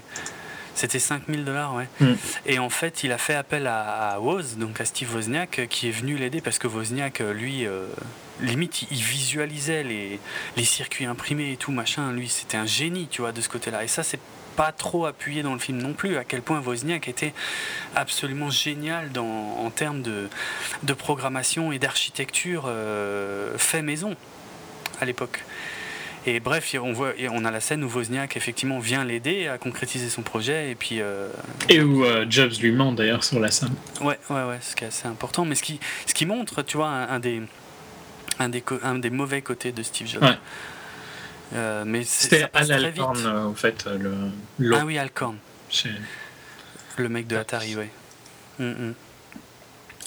C'est dommage. C'est dommage. C'est euh, parce que tous les éléments sont là. C'est ça qui est frustrant hein, dans, dans, dans, la totalité du film. C'est que tous les éléments sont là, mais. Mais si tu connais pas, c'est des gros gros trous quand même. Ouais, c'est ça. Ça ne fait qu'effleurer. Et si tu connais pas, bah tu tu saisis pas le sens des scènes quoi. C'est dommage. Hmm. C'est dommage. Euh, bah, on a ensuite. Euh, oui, donc il, il, a le deal là pour construire les, les 50 PC. Ouais, euh, tu, tu, parles de quoi De l'Apple 1 Ouais. T'en es déjà à l'Apple 1 Oui, c'est ça, oui, mais en gros, oui, oui pour faire vite, on, voilà. C'est-à-dire qu'il. Bon, il, découvre plus ou moins euh, le truc. Ouais, attends, le deal, en fait, tu vas un peu vite. Hmm. Euh, euh, il découvre un peu ce que Wozniak est capable de faire. Et en fait, les deux ensemble, effectivement, vont essayer de construire un, un ordinateur personnel qui se, qui se branche sur la télé donc qui, va devenir l'Apple 1. On a, on a la discussion, alors qui n'est pas euh, fidèle à la réalité, tu sais, pour trouver le, nom de la boîte. Ouais. Où là, ça, se passe très vite dans le film, hein. c'est juste une conversation dans la voiture, alors qu'ils ont, ils ont cogité un sacré moment en fait. Et euh, dans la voiture, il choisit Apple. On sait, enfin, dans le film, il choisit Apple. On ne sait pas vraiment pourquoi, en fait. Hein. Il dit. il, ah. dit que c'est simple et tout ça. Enfin, ouais, ouais. je sais plus exactement ce qu'il dit, mais. Et euh, bon, il dit un truc qui est vrai, enfin qui était vrai à l'époque, c'était que dans l'annuaire. Ouais, voilà, dans l'annuaire, c'était avant Atari. C'est vrai que c'est génial. Mais la, principale raison euh, pour laquelle la boîte s'appelle Apple, c'est parce que à ce moment-là précis où il cherchait un nom, Steve Jobs était en plein régime 100% euh, pomme. C'est ni plus ni moins, il hein. ne faut pas chercher plus loin que ça. Hein. Il, y en a qui ont vu toutes sortes de relations avec, euh, Newton, euh, avec... Euh, ah merde, comment il s'appelle? Tu sais, l'anglais qui avait décodé le, truc des Allemands pendant la Seconde Guerre mondiale et qui s'est suicidé avec une pomme au cyanure aussi. Ah, oui, oui, mais je, le nom, je ne saurais pas te le dire. Voilà. C'est trop, trop, compliqué. Ouais, mais bref, euh, non, non, c'est juste parce que en fait, à cette époque-là de sa vie, il ne bouffait que des pommes, tout bêtement, et que euh, ça, ça sonnait pas tech, et c'est ça, ça, Là, on retrouve un peu son, son esprit euh, rebelle Hmm. à faire les choses à contre-courant. Ça sonnait pas tech, et c'est ça qui lui plaisait. Et ça, ça, c'est un des côtés que je trouve géniaux, par contre. Ouais, c'est clair. Puis, oui, c'est, ouais, ça, montre bien le personnage, quoi. Ouais, puisque t'as, Wozniak qui, lui, je sais pas si c'était la réalité, mais euh, qui, lui, euh, réfléchissait à des trucs plutôt euh, inspirés de Star Trek. Ouais. Euh, genre Phaser Beam. Computer, computer, Computer, Enterprise Computer. Ça, me, ça me surprendrait pas que Wozniak était un gros fan de Star Trek. c'est clair. Ça, c'est sûr. C'est sûr. Mais euh, alors il y a quand même beaucoup de critiques par rapport à toute cette partie du film parce que une fois que qu'ils ont plus ou moins mis au point leur machine, ils vont la présenter au, au Homebrew, donc qui était à, San Francisco, hein, je crois, si je dis pas de conneries. Euh, c'était pas à Stanford Je sais plus. Euh, je sais plus non plus. Enfin bref, c'était un club. Ouais, c'est dans la Silicon Valley. C'est vrai que ça me dit pas trop où c'est. Euh, c'était un club en fait de passionnés d'informatique, en gros, qui bricolaient leurs propres trucs, quoi, leur, euh, propre soft, leur propre système, leurs propres ordi. Et euh, ils ont été le montrer là-bas. Alors je, sais pas, je trouve la scène bizarre parce que vraiment quand ils montrent le truc dans le film, personne n'en a rien à foutre. Les gens s'emmerdent, dorment, la plupart se barrent. Hmm. Et euh, dans le bouquin, euh, c'est pas du tout décrit comme ça. Dans le bouquin, ils ont eu du succès euh, quand ils ont présenté ce machin. Quoi. Ils l'ont- ils l'ont en plus pas présenté qu'une seule fois. Ils revenaient assez régulièrement pour montrer des choses, l'évolution du truc, puisque c'était un club ouais, de, de passionnés. Où... Là, on dirait qu'ils font une conférence. Enfin, je sais pas, c'est un peu mal. euh, C'est, c'est mal géré parce que Ouais, c'est bizarre, on a vraiment l'impression que c'est un gros gros échec, quoi. ouais c'est clair, Euh. c'est clair.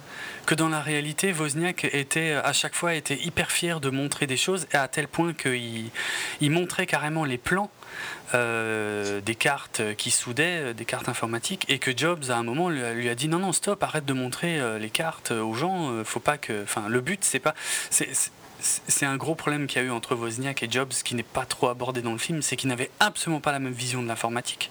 C'est que Wozniak, lui, euh, voulait faire profiter de ces trucs à, à un maximum de gens, alors que Jobs a très très vite vu le potentiel commercial Mm. euh, de ça. Ce qui est étrange pour un hippie, mais ça fait partie des nombreuses contradictions du, du personnage. Et, et en plus, dans le film, ils font vraiment passer euh, Wozniak pour un idiot euh, qui est limite juste là pour, euh, pour souder les cartes, euh, mais qui fait quasiment rien d'autre. Parce que dans le film, il foire complètement sa présentation en plus. Ouais.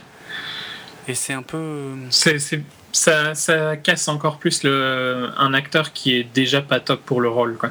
Ouais, c'est clair. C'est clair. Donc ça, c'est un peu, ouais, je sais pas, c'est pas... hum, c'est, à mon avis, c'était pas la meilleure façon de le montrer. Je dis pas qu'il faut être fidèle à 100% à la réalité, tu vois, mais quand tu racontes une histoire, il faut, il faut, à mon avis, quand même un peu plus étudier euh, ce que tu fais passer dans les scènes. Ouais. Et Non, là, je suis euh, d'accord, c'est un peu, un peu faible.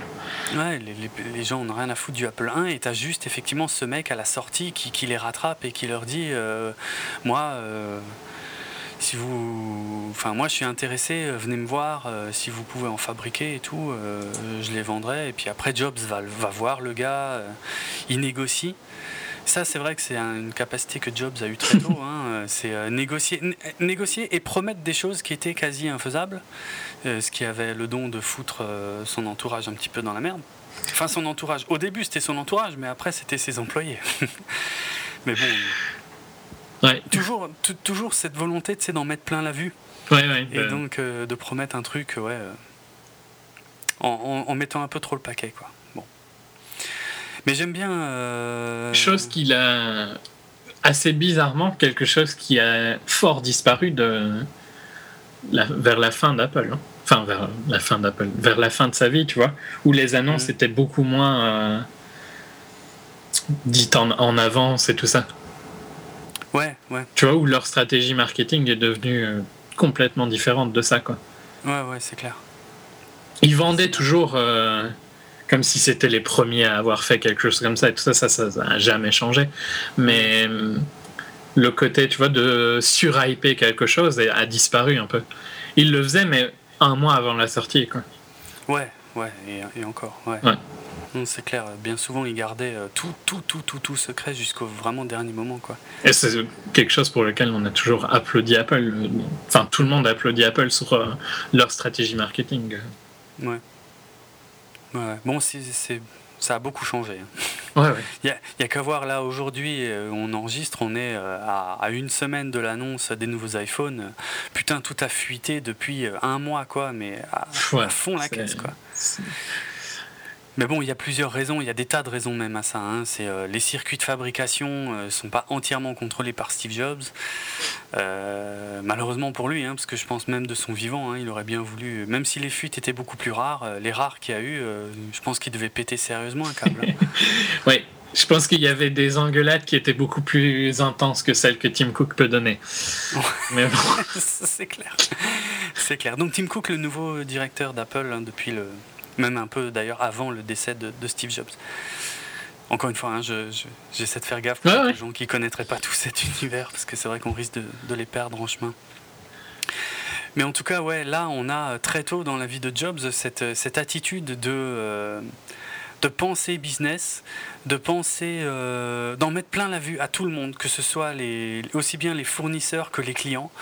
Euh, et de contrôler toute la chaîne de production, puisque là, justement, euh, après cette promesse un peu abusée qu'il a faite euh, au, mec, donc c'est un petit magasin d'informatique hein, qui se propose de, distribuer, de, revendre des Apple 1, ben maintenant il faut le fabriquer. Et c'est là qu'il s'installe dans, dans, le garage familial. Que, alors, dans la scène, je ne sais pas si techniquement c'était exactement là, mais c'était bien de le placer quelque part dans le film quand même. Euh, on voit Wozniak qui est en train de souder justement une carte et euh, Jobs qui lui fait la remarque que euh, les, les, composants sont pas parfaitement alignés, sont un peu de travers. C'est pas symétrique. C'est pas symétrique, ouais. Et ça c'est vrai, hein, ça Jobs était aussi maniaque pour les parties qu'on voyait pas des appareils que pour les parties qu'on voyait. Donc des fois ça a atteint des sommets de, de conneries hallucinantes, mais mais, euh, mais c'était effectivement bien quand même de le préciser à un moment dans le film, même si là ça me paraît quand même très tôt. Oui, bah c'est un point ultra important de Steve Jobs, quoi. Donc il fallait, le mettre, mais. Grave. Après, est-ce que c'était le meilleur moment de le mettre quand, euh, quand ils le font euh, eux-mêmes à la main? Je suis pas sûr. Mais bon. Bah, je pense quand même dans le sens où tu vois, il, il veut.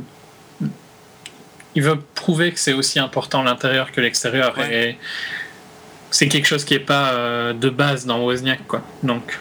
C'est vrai, c'est vrai. Non, ouais, bon, bon c'est vrai. C'est sûr qu'il fallait le placer assez tôt parce que c'est quelque chose de fondamental chez, Jobs, quoi. Moi, dans le bouquin, je vais un peu plus loin, mais euh, de toute façon, c'est pas dans le film, mais dans le bouquin, une des anecdotes que, que j'ai préférées, euh, c'est quand il prépare l'Apple II et que c'est un des premiers ordis de cette époque-là qui a un boîtier plastique beige ça paraît bizarre euh, aujourd'hui, euh, surtout après tout ce qu'on a vu dans les années 90 et tout, mais à l'époque, ça se faisait pas trop, hein, les, rares euh, petits ordinateurs, petits, entre guillemets. J'ai fait comme toi à l'instant, j'ai fait les guillemets sans que personne les voit. Euh, ouais, c'est clair, c'est très utile, c'est un podcast audio. Euh, ouais, il faut savoir que ce donc ouais, c'était très avant-gardiste et révolutionnaire à l'époque, un truc en plastique beige. Et euh, la société qui devait fabriquer ça euh, avait en stock, si je me souviens bien du chiffre, 2000 variantes de beige. Aucune ne plaisait à Steve Jobs. et, il était à un moment question qu'il développe son propre beige pour dire jusqu'où il allait dans, dans, la, débilité de, de, de, chaque détail quoi. Mm. Et euh, bon, effectivement, ça, revient assez peu hein, dans, le, dans le film quand même, hein, mine de rien. Il y a des petits. En fait, ça revient plusieurs fois, tu vois. Ça revient par exemple avec, euh, sur les, les écoutes, les haut-parleurs dans l'iMac et tout ça. Mais encore une fois, si tu sais pas l'histoire. Puis même, si tu sais pas l'histoire, ça, ça va pas te parler, quoi, je pense. Non, ouais. Ça. Euh, c'est le fait qu'il soit maniaque à ce point-là. Euh, si tu le sais pas, le film ne te l'apprend pas vraiment. Quoi. Ouais, ouais. c'est clair. C'est pour ça que ces scènes avec Johnny Ive à la fin sont vraiment géniales parce que là on sent, c'est vraiment un des trucs qui fonctionne le mieux dans le film, on sent qu'il a trouvé quelqu'un qui est aussi branché que lui par le design. Ouais, qui partage un peu sa vision. Ouais, ouais. Et c'est que ça, ça avait été quasiment jamais le cas dans toute la carrière de Steve Jobs avant, donc. Euh, c'est les rares scènes où je trouve que l'émotion, parce que c'est vrai que je l'ai pas, je l'ai pas dit avant, euh, mais niveau émotion, moi je trouve que la plupart des scènes euh, foirent en fait. Et je suis d'accord avec toi quand tu dis que l'émotion marche parce que toi, tu, connais l'histoire euh, plus que ce qui est montré dans le film. Là, ouais, je comprends que ça marche. Mais dans le film tout seul, la plupart du temps, ça ne fonctionne pas, sauf dans les scènes avec Johnny Ive euh, à la fin. Quoi. Hmm. Mais quand je parlais d'émotion, c'est quand, quand Woz quitte Apple. Tu sais que ça, c'est arrivé, tu vois, et tu sais que Ah ça a dû être super dur pour Woz. euh, Ah, mais tu sens que ça doit être une scène qui est poignante. Mais moi, Ouais. je trouvais que ça marchait pas. Non, mais je- elle, elle était quand même émotionnelle pour moi, juste du fait que Mhm. je me l'imaginais, tu vois. Ouais, bien sûr. Mais ouais, c'est pas c'est pas le film qui la rend poignante, c'est le fait de connaître l'histoire et de ça, de tu vois, tu te dis ah oui, ça s'est vraiment passé quoi. Ouais. C'est ça qui est euh, Ah ouais, ouais, clairement. émouvant. Clairement. Euh, Euh, dans l'histoire de l'Apple 1, moi, le passage que j'adore, c'est la fin, plus ou moins, de l'Apple 1, parce qu'après, on passera euh, vite à l'Apple 2, mais c'est quand il livre les 50 machines en temps et en heure. Au, à- au revendeur là du, du buy shop et que le mec ouvre le carton et dit qu'est-ce que c'est que ça? Euh, moi je voulais des ordinateurs complets et en gros vous me filez euh, je schématise mais en gros vous me filez juste une, une unité Carte centrale, enfin, juste une juste une carte quoi il, Ouais. il faut l'écran il faut le il faut le clavier il faut euh, d'ailleurs rien d'autre à l'époque la boîte hein, quand même. Ouais, la boîte. je- Ah ouais, il n'y a pas les boîtes non plus. Non ouais, non, il y a juste la carte mère. Ouais, oui, oui, parce que le- les Apple 1 qu'ils avaient fabriqués qui étaient en bois, ça c'était juste pour eux. Ouais. Ouais, ouais, effectivement, là, ils filent que les cartes. Et en gros, le mec euh, est pas content, quoi. euh, et, et- et Jobs euh, arrive à le retourner, en fait, en lui disant Mais vous êtes un magasin d'accessoires informatiques. Vous pouvez vendre tout le reste et vous faire de la marge dessus. C'est sublime hein, comme. euh, C'est énorme. Ah, c'est tellement Franchement, Jobs. Ah ouais, c'est ça, c'est ça. C'est le mec, même, même quand il s'est planté, quoique là, je pense pas qu'il se soit vraiment planté, Jobs. Je pense qu'il s'était vraiment mal compris. Mais euh, cette façon de retourner les choses euh, à son avantage, euh, tout en, en laissant croire à l'autre qui- qu'il est gagnant aussi, Ouais. c'est énorme. C'est énorme, c'est absolument génial et... euh, D'endormir un peu la partie adverse. ouais, clairement. Clairement. Parce qu'il il l'a fait de, parfois de, avec des procédés beaucoup moins glorieux. hein. Mais là, je trouve que c'est une scène qui est vraiment géniale pour ça. Quoi. Ouais, après, alors, pareil, c'est une scène qui est importante, qui montre le souci du détail de Jobs.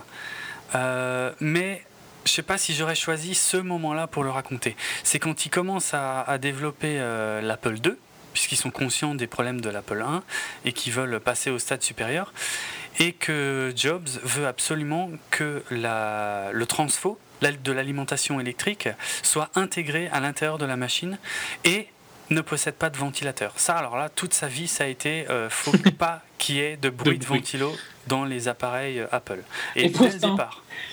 Euh, pour la blague, j'avais mon MacBook devant, le, devant mon clavier de, de PC et j'ai dû l'éteindre parce qu'il faisait trop de bruit de ventilos Oui, pour le micro. trop de bruit. Non, mais c'est vrai que c'est faux, hein, moi, pour avoir euh, utilisé, pff, je sais pas, plus de 20, 25 machines Apple différentes depuis toutes ces années. euh, ce serait faux de dire qu'il n'y a jamais eu de ventilateur. Mais en tout cas, il y avait quand même. il y avait quand même une volonté de euh, pas aller dans l'extrême de. Ah ouais. En gros, c'est parce qu'il, il- pour être franc, il fait chaud dans la pièce et euh, Hmm. les MacBook Pro chauffent quand même assez fort sur le côté en haut à gauche, tu vois. Ouais, ouais. Voilà, je sais pas ce qu'il y a exactement comme euh, composant là, mais Bah, le pros, hein, à tous les coups. Ouais, bah ouais, je pense. Le disque dur est vers le bas. Enfin, je sais pas, soit c'est. Mais tu- quand tu mets ta main, euh, quand il tourne depuis quelques heures, c'est quand même assez chaud. Mais tous mes MacBook Pro ont fait ça. Ouais. c'est il y a quand même une volonté que le truc soit silencieux jusqu'à un certain point quoi après il faut bien quand même, euh, ventiler Ouais. hein, il y a un un... minimum. Mais, la- volonté était là dès l'Apple II, moi je trouve ça génial.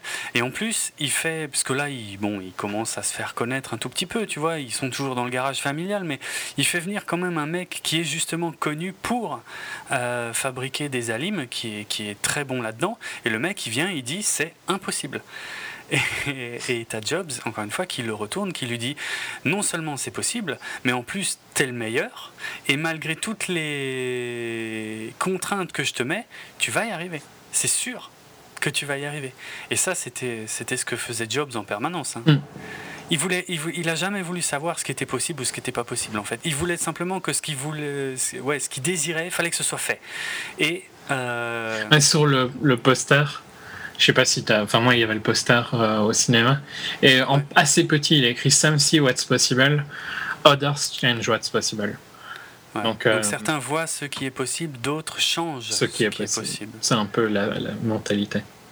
Ah, clairement, clairement. Mais bon, des fois, voilà, des fois ça lui a joué des tours. Des fois, euh, il, se lançait quand même dans des trucs qui n'étaient pas possibles. Mais pas souvent, hein, mine de rien. Il a réussi, la euh, quasiment tout au long de sa carrière, euh, à lancer des trucs qui avaient l'air totalement impossibles et qui ont été faits. Mm. Parce qu'il avait un pouvoir de persuasion ouais, tu l'écoutais, euh, il était tellement habité par les idées qu'il avait que tu l'écoutais, au bout d'un moment, tu disais putain, il a raison, c'est possible. Alors que techniquement, à ce moment-là, ça l'était toujours pas, mais, euh, mais en se creusant à fond et en. Ouais, en mettant. quand tu ne te mets pas une. Euh, quand il n'y a pas d'autre solution que de le rendre possible, tu arrives à le rendre possible. C'est un peu. Et oui, il y a eu des, cas où c'était pas où ça a un peu foiré. Hein. Lisa, c'était quand même un, un, truc qui a un peu foiré au niveau commercial pour eux. Euh,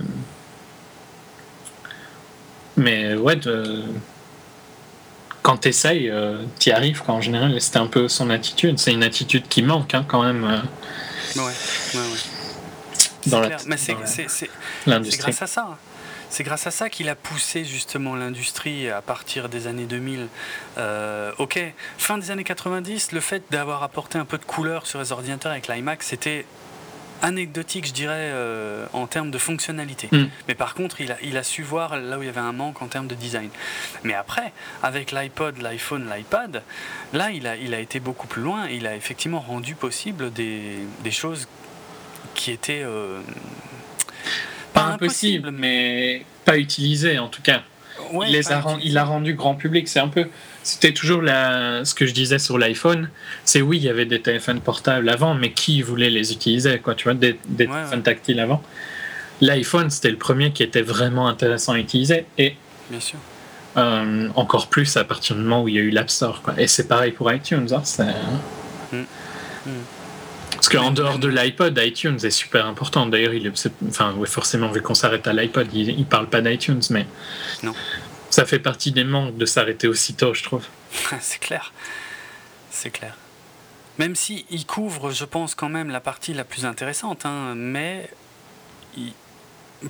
vu, vu qu'il passe à côté de tellement de choses, on aurait presque souhaité que le film continue et parce qu'il y avait encore d'autres choses à raconter à la limite, mais non. S'ils avaient plus parlé de Next, de Pixar et tout ça, peut-être que oui, ça aurait pas gêné que ça s'arrête là, tu vois, vu que c'est la partie où la plupart des gens connaissent, quoi. Mais vu qu'ils n'ont pas parlé de ça, ça aurait été sympa de voir l'évolution, euh, je sais pas, jusqu'en 2007 par exemple, tu vois. Ouais, ouais, c'est clair. Ah oui, 2007, ouais, 2007 c'est l'iPhone. Il me semble. 2010 euh, c'est l'iPad. Ouais, et 2001 c'était l'iPod. Hmm. Ah ouais. Euh. on en était où du coup?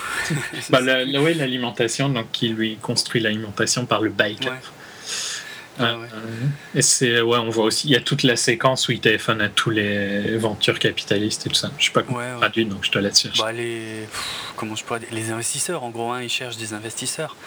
Euh, puisqu'il il a, il a, déjà un petit euh, fait notable euh, dans l'histoire d'Apple à ce moment-là. Donc, ouais, il, cherche. Là, là, clairement, il, est, il y a une vraie volonté d'expansion bien, bien, bien au-delà de la vision de, de, ses collaborateurs. D'ailleurs, justement, il y a une grosse scène d'engueulade derrière où je sais plus, il, se les, il les engueule les uns après les autres. Mais je crois d'abord, il, il, dit à Daniel Kotke, donc le fameux, hein, parce qu'on on est passé rapidement sur. Mm.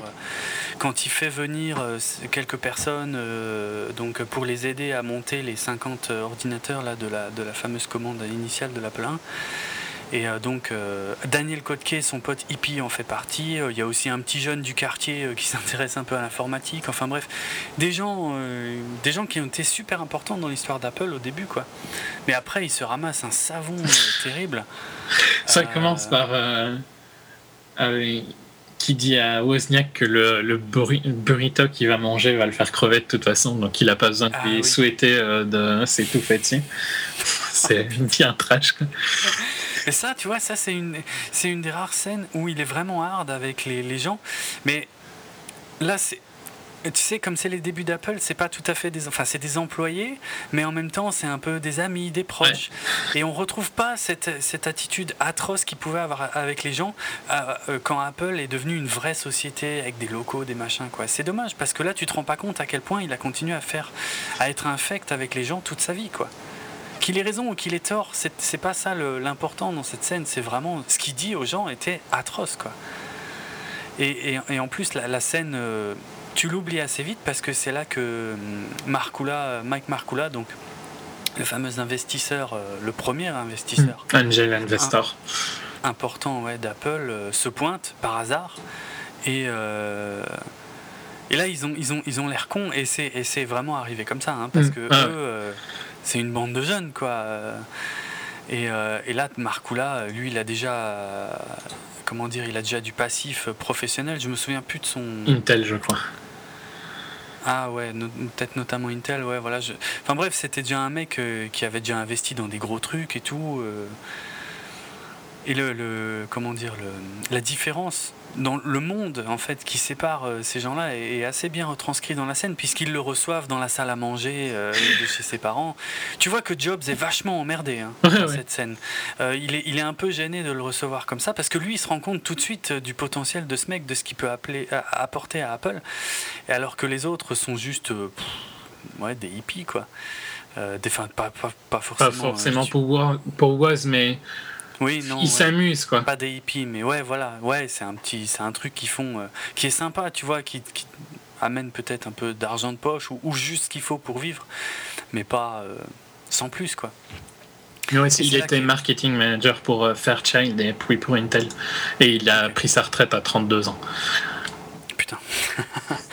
Sympa. Hein. Et après, donc, il mettait du blé dans, les autres boîtes. Bah, principalement Apple, parce qu'il a quand même travaillé pendant très longtemps sur, euh, chez Apple. Donc, euh. Ouais, c'est vrai, c'est vrai. Donc il a pu vivre là-dessus euh, pendant un sacré moment. Quoi.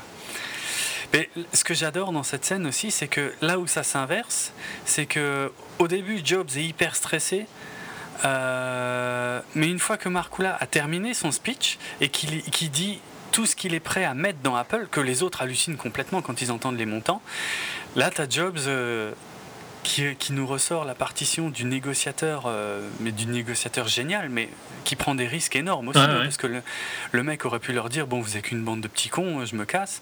Mais non, euh, Jobs euh, demande plus. Je, je me souviens plus exactement, mais enfin, il, négocie. hard quoi. Mm. Oui, il négocie un truc qui franchement, les chiffres sortent tellement vite et avec des détails tellement techniques que je les ai pas retenus. Je sais bien qu'il lui propose genre 80 et dans l'histoire c'est vraiment ces chiffres-là. Il lui propose 80 000 et euh, Jobs lui dit non c'est pas assez, euh, c'est pas assez pour vous en tout cas. On prendra les 80 000 mais on veut plus. Enfin et donc il négocie un, prêt euh, sans intérêt jusqu'à ce qu'il rentre dans les bénéfices, un truc du style. C'est un peu compliqué comme. ouais ouais. Comme deal, mais bon, au final, ils ont l'investissement qu'il leur fallait. C'est là le vrai début d'Apple. Hein, Avant, c'était du bricolage, quoi. Euh, non, mais scène, cette scène-là est vraiment géniale, c'est clair. Euh, la scène suivante est nettement moins glorieuse pour, euh, pour Jobs, puisque c'est quand sa petite amie du moment lui annonce qu'elle est enceinte, qu'elle est heureuse hein, de lui annoncer, et que lui, il fait une méga crise et que et qu'il veut, il veut rien savoir pour dire les choses simplement, puisque ça c'est aussi un des traits de caractère principaux de Steve Jobs, c'est que autant d'un côté quand il voulait que quelque chose arrive, euh, il se foutait de savoir si c'était possible, il fallait que ça arrive, mais d'un autre côté quand il voulait pas que quelque chose arrive, et eh ben il faisait comme si ça n'existait pas quoi. C'était impossible de lui faire accepter quoi. Hmm. Au point où il avait dit, c'est pas dit dans le film, hein, où il avait quand même dit. Euh, au tribunal qu'il était euh, stérile euh, et qu'il pouvait pas avoir d'enfant et que donc ça pouvait pas être sa fille quoi. Ah. Mais il a été hard hein, avec la nana parce qu'à un moment dans une interview il avait aussi dit que la moitié de la Californie lui était passée dessus. Euh, enfin putain. Tout en, tout en nommant son troisième ordinateur sur son nom quoi. c'est tellement en conflit avec lui-même je pense. Le Lisa le Lisab, donc, puisque sa fille, euh, qui, est, qui est née, mais qu'il n'a pas voulu reconnaître, en tout cas avant un sacré moment, euh, s'appelait Lisa, et il a surpris tout le monde le jour où il a euh, décidé que le troisième ordinateur, enfin, il y a eu un Apple III d'ailleurs, mais qui a, ça a foiré assez rapidement. Et le, nouveau projet, c'était le Lisa. Tout le monde savait qu'il avait une fille. Qui tout en mentant euh, sur ce que ça voulait dire, mais, dans, le, dans la biographie, il admet. Hein. Je crois que c'est la première fois qu'il l'admettait. Hein. Ouais, ouais, ouais, c'est possible. Mais Même si tout le monde s'en doutait que c'était. Enfin, t'appelles pas Lisa si t'as une fille qui s'appelle Lisa, quoi. c'est clair, ça ne peut pas être un hasard, quoi. Mais il fallait surtout pas lui dire, quoi. Il fallait pas lui faire remarquer qu'il y avait peut-être une légère contradiction. non, il était comme ça et puis c'est tout, quoi. Hmm. Mais euh, ouais, bon, il a été comme ça toute sa vie. Hein. Je veux dire, même euh, ça, encore une fois, c'est absolument pas dans le film, mais pour son cancer, l'annonce de son cancer, il avait réagi pareil. Hein. Pendant près d'un an et demi, bon, au début, il voulait rien savoir, et puis pendant près d'un an et demi, il a, voulu, il a pas accepté euh, toutes les. Comment dire les, méthodes, enfin ouais, tout, le côté médical qui pouvait l'aider à se soigner ou peut-être à éviter que ça se développe trop. Euh, et il a dit, il a décrété que non, euh, je, peux guérir mon cancer en bouffant que des fruits et des légumes. Il a perdu un an et demi. Rien ne dit qu'il aurait vécu, tu vois, qu'il qui serait peut-être pas mort de, son cancer. Mais il a quand même perdu un an et demi de traitement à cause de, sa capacité incroyable à refuser parfois la, réalité. Quoi. Mm. Euh, c'est jamais dit hein, dans le film, mais le, à cause de son reality distortion field. Mais alors, je te laisse traduire cette ben, phrase. ouais, c'est le champ de distorsion de la réalité. Mm.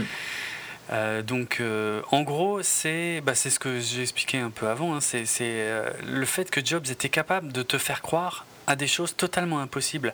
Si lui le voulait, alors il était capable de, de, tordre la réalité suffisamment pour te convaincre que c'était possible en fait.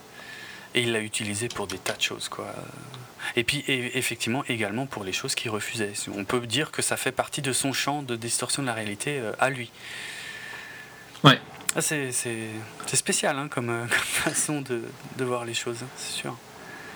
Mais il était comme ça. Et ça, ça c'est les vrais défauts de, de Alors parfois, ça est devenu des qualités, puisque ça lui a permis de faire des choses que, qui n'avaient jamais été faites. Mais mais parfois, c'était des gros défauts quand même. Quoi. Ouais, ouais, non, mais c'est. Ils mettent pas, ils mettent pas assez la... En fait, j'ai l'impression qu'ils l'utilisent que dans des trucs de sa vie perso, mais rarement dans, euh, dans sa vie euh, professionnelle, en fait. Les, les côtés négatifs euh, du champ de distorsion de la réalité. Hmm. C'est un peu dommage. Euh, on enchaîne avec la, foire. Euh, alors c'était en 77, ouais c'est ça. La foire euh, de la côte ouest. La foire aux ordinateurs de la côte ouest de 1977 où ils ont présenté l'Apple II. Donc là encore une fois, on, a zappé, à part l'épisode de la batterie, enfin du... Ça y est, j'ai plus le mot. L'alimentation. L'alimentation, merci. De l'alimentation intégrée, on a zappé tout, tout le développement de l'Apple II. Et on arrive directement à la présentation euh, où euh, Jobs, par contre, euh, pour, c'est la première fois, je crois, à titre professionnel, qui met un, beau costard et des chaussures. Ouais.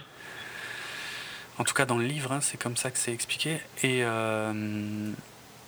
et puis bon, qui, rencontre un, succès assez. Puis on voit le quand il marche à travers la, foire, tous les petits stands, et puis le stand d'Apple qui est déjà visuellement tellement différent de, des autres, quoi. Ouais, ouais. Mais c'est parce que euh, ils, je crois qu'ils avaient déjà exposé pour l'Apple 1 et ils étaient dans un coin et euh, ils étaient très peu visibles et ça avait énervé euh, Jobs au plus haut point à l'époque. Hmm. C'est dans le livre aussi, il me semble ça. Ouais, ouais, c'est dans le livre. Ouais, Et moi, ce que j'adore comme anecdote, qui est encore une fois dans le livre et pas dans le film pour l'Apple 2, c'est que quand ils le présentent là, en fait, ils ont sur le stand le seul exemplaire qui fonctionne. Et ils ont plein de cartons vides pour faire croire qu'ils en ont plein, tu sais, pour pouvoir signer des contrats et en vendre, quoi. Mais en fait, ils en avaient qu'un qui fonctionnait euh, à ce moment-là, et encore, ils avaient réussi à, ce qu'il soit pas trop buggé euh, vraiment dans les jours euh, juste avant, quoi. Ça, ça fait partie des, coups de bluff excellents en termes de, en termes commerciaux, hein, dont était capable Steve Jobs. Mm. Et qui, bon, qui passe complètement à l'as, parce que là, c'est assez. Je sais pas je trouve que c'est trop facile dans le film en fait. Ils ont un beau stand, il fait son speech, tout le monde est captivé. Euh. Ouais, c'est joli, mais à mon avis, c'est un peu exagéré par rapport à la réalité. Je pense pas qu'il est qu'il ait volé le show. non, puis en plus, tout le monde regarde ailleurs et puis au moment où il se décide de parler, le machin, il était en vue depuis la journée, tu vois. au moment où il se décide de parler, oh, il y avait ça là, c'est bizarre, on l'avait pas vu avant, quoi, tu vois.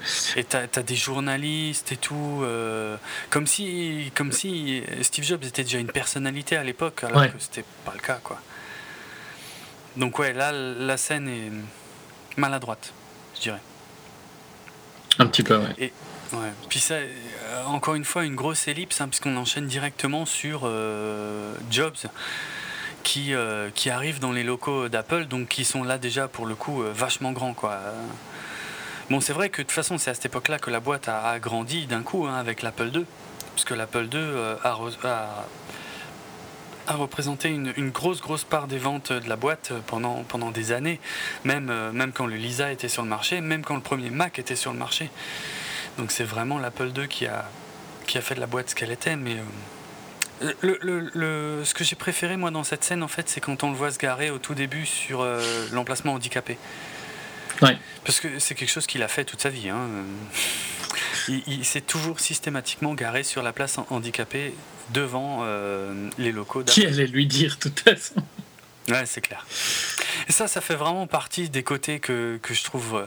Tu vois, c'est pas peut-être pour la plupart des gens, c'est pas grand chose. Moi, moi, je trouve que c'est vraiment montrer à quel point tu t'en as rien à foutre des gens, quoi. Ouais. Et je. Après, c'est peut-être parce que voilà, mon grand-père était grand invalide de guerre euh, et euh, je me souviens quand j'étais gamin, euh, quand quelqu'un avait le malheur d'être garé sur une place handicapée et qu'il n'avait pas le macaron handicapé, il se prenait un savon de mon grand-père. C'était magnifique. Mais du coup, du coup, moi, aujourd'hui, jamais il me viendrait à l'idée de me garer sur une. non, mais je le, je le, fais jamais non plus, mais ça, mm. c'est normal pour euh, le personnage, tu vois. Donc, ouais, euh, ouais. Mais, enfin, ouais, normal, et, enfin, normal dans ses contradictions. Ouais. Ouais, tout à fait. Parce que, ouais, c'est quand même. À la base, c'était quand même censé être un hippie, hein, ouvert sur le monde, sur les gens. Euh, censé accepter les gens aussi, alors que putain, finalement, il n'a pas accepté. Il n'a pas, grand, il a pas pris, retenu grand chose de son voyage en Inde, hein, au final. Non, c'est clair. Franchement, à part les régimes alimentaires, et encore, ça, il se l'était un peu inventé tout seul. Hein. Ouais. Surtout ceux qui faisaient, quoi. Ouais. sacré, sacré numéro. Ouais, là, on le voit donc directement faire. Euh, ah, son speech euh, sur le. C'est là, ouais, la fameuse scène du, speech sur le Lisa, le développement du Lisa, de l'interface graphique. Et c'est là qu'on a totalement zappé la visite chez Xerox, et c'est dommage. Hein. Ouais. c'est vraiment. Putain. Ça pose un gros problème parce que je trouve que c'est. En dehors d'Apple, c'est un des moments les plus importants de l'histoire de l'informatique. Mais oui. Et euh, en plus, je dirais peut-être un moment un peu plus méconnu du grand public. Ouais, ouais, Pour beaucoup, je pense qu'ils le connaissent hein, maintenant quand même. Mais euh, ouais, la visite au parc de Xerox. Euh, mhm. Le Palo Alto Research, Center. De Xerox, ouais, ouais. Mais euh, je comprends pas parce que, ok, le film reste centré sur Jobs, mais le problème c'est que dans tout le speech qu'il fait là dans cette scène, euh, parce qu'on voit sur son tableau, il a déjà euh, les menus, tu vois, les menus déroulants, il demande qu'est-ce qui va apparaître dans chaque menu déroulant, ce qui était révolutionnaire à l'époque puisque mhm. ça n'existait pas. Mais limite on comprend pas de quoi il parle. Si, enfin je veux dire, enfin nous oui, mais encore une fois le grand public à mon avis ne comprend strictement rien à son speech et à sa vision à ce moment-là parce qu'on ne sait pas on ne sait pas pourquoi, euh, vraiment ce qu'il est en train de développer. Euh. et puis, euh, ok, il s'engueule avec, le, développeur donc, qui n'a pas encore mis en place les, polices de caractère, et puis il le vire sur le champ. Mais on a du mal à comprendre, on, est perdu dans cette scène si on ne connaît pas le contexte. On ne sait pas si le mec a vraiment fait une faute grave ou si c'est juste Jobs qui déconne ou Enfin, qui déconne, je veux dire, qui exagère. Qui ouais. Non, mais le problème de la visite du parc est énorme parce que hmm. tu comprends pas l'évolution du PC, tu vois, je trouve. Si tu, si tu sautes ça. Et euh, la révolution, même plutôt, je dirais. Ouais. Et Jobs est indissociable de cette révolution. Ouais. Et, que, et pourquoi, comment ils peuvent parler du gars sans parler de ça? C'est une faute. Euh, Parce qu'autant Next, tu vois, je trouve euh, c'est dommage parce que c'est super important pour euh, l'évolution de Steve Jobs. Mais là, c'est l'évolution du monde informatique. Donc euh, tu, peux, tu, pouvais, tu pouvais pas sauter cette période-là, je trouve. Hmm. Et ça, c'est une des périodes qui est très bien décrite dans Pirates of the Silicon Valley, même si ah pas exactement réel par rapport. Ouais. Il y a quelques raccourcis, mais au moins tu comprends l'esprit, tu vois.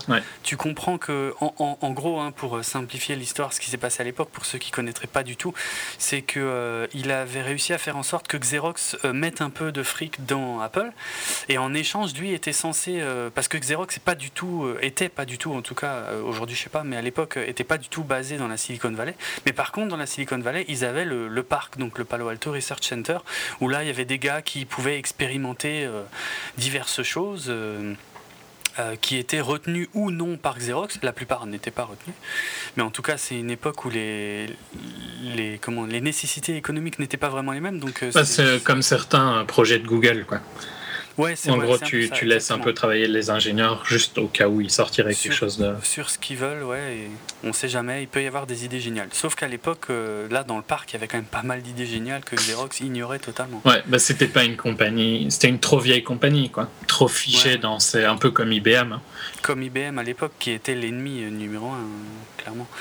Et donc euh, Jobs, en fait, les gens du parc, en fait, les gens de Xerox avaient dit à Jobs, oui, oui, vous pourrez visiter le parc, il n'y a pas de problème. Mais les gens du parc, eux, n'étaient pas du tout d'accord. Et en fait, ils avaient euh, baladé euh, une première fois Jobs, pas vraiment là où étaient les, vrais trucs innovants. Et Jobs avait pété une crise. Il avait appelé la direction de Xerox pour dire c'est un scandale. on était d'accord pour que je puisse visiter le parc et tout machin. Et puis bref, à force de d'insister, d'engueuler, de rappeler le siège et tout.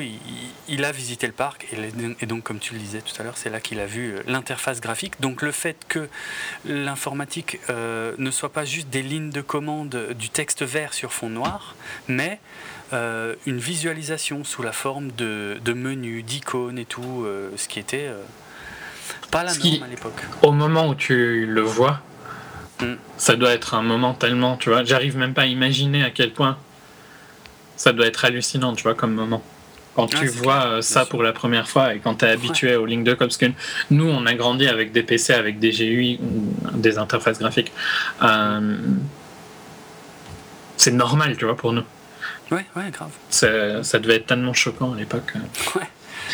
Non, c'est un très gros problème. Euh, mm. qui, si ils n'avaient pas besoin de passer sur le fait que c'était un deal entre voilà, si on peut acheter des actions pré euh, IPO, euh, tu peux aller visiter le parc et tout ça, c'était pas indispensable, tu vois. Mais il y avait besoin de montrer qui visitait le parc et que c'est là qu'ils voyaient ça, quoi. Mais bien sûr. Parce qu'il y a beaucoup de gens aussi qui disent que, Jobs a, tout simplement euh, piqué les trucs tels quels au parc, alors que c'est pas vrai. Hein. Il, a, il a vu une interface graphique, il a vu une souris, mais la souris qu'il a vue, par exemple, elle ne se déplaçait que de haut en bas et de gauche à droite, mais il n'y avait aucune diagonale, il n'y avait rien de ce genre. Et l'interface graphique, pareil, elle était, je sais pas à quoi elle ressemblait, mais elle était forcément très différente. C'est juste que ça lui a donné les idées après pour pousser ses équipes et pour développer ces choses-là. Faut pas, il y a des raccourcis à mon avis qu'il faut pas trop faire non plus. Quoi. Mhm. Mais euh, mais ne pas en parler du tout, ouais, c'est c'est gros problème. C'est vraiment, vraiment dommage. Euh, c'est dans ces passages qu'on voit aussi un peu. Tu voulais dire quelque chose? Non, non, mais je crois qu'on va passer sur l'introduction en bourse, non, bientôt? Oui, oui, on n'est plus très loin de ça exactement. Mais c'est là qu'on voit aussi, euh, par le biais de quelques regards, notamment quand il arrive dans les locaux, qu'il croise un des, un des tout premiers euh, associés, je ne sais plus lequel c'est là par contre, il le regarde même pas. Et on a aussi euh, Bill, non, c'est pas Bill. Bill Fernandez ou Chris Espinosa Non, juste, non, Kotke. Kotke, Daniel. Daniel, merci. Daniel Kotke, qui euh, tu sais, sollicite un rendez-vous euh, avec Jobs. et euh, bon, il lui dit Ah, mais là, j'ai pas le temps et tout machin. Je crois qu'il lui dit hein, J'ai aimé cette phrase. J'en ai que pour une minute. Et que Jobs lui répond Ouais, ils disent tout ça. ça c'est bien une, une, une, réponse à la Jobs, ça. Quand il avait pas envie, il avait pas envie. et puis finalement, il lui dit Ouais, on se voit à midi. et puis en fait, plus tard, on verra que Kotke l'attend et qu'il ne viendra pas, puisque de toute façon, il avait a priori un autre rendez-vous euh, qui. Je pense qu'il était au courant qu'il avait cet autre rendez-vous. Quoi. Vu que c'était quand euh, même avec. Euh, pour parler de l'introduction en bourse. En bourse, ouais, donc. On voit qu'il a plus aucune considération pour euh, les, premiers qui l'avaient aidé dans le garage. Bon, il y a Wozniak qui est toujours dans le coin, mais, euh, mais même Wozniak, hein, tu sais, à partir du Lisa, euh, c'est ce qui est expliqué dans le bouquin, hein, c'est que une des choses qui déplaisait à Jobs, c'est que l'Apple 1, l'Apple 2, c'était clairement les créations de Wozniak, et ça commençait à l'emmerder en fait, et il voulait avoir son propre, sa propre création, et c'est pour ça qu'il était autant à fond sur le Lisa, quoi. Parce que Wozniak continuait, j'imagine, à développer pour l'Apple II comme la, société l'a fait, comme je disais avant, euh, pendant très longtemps. Quoi.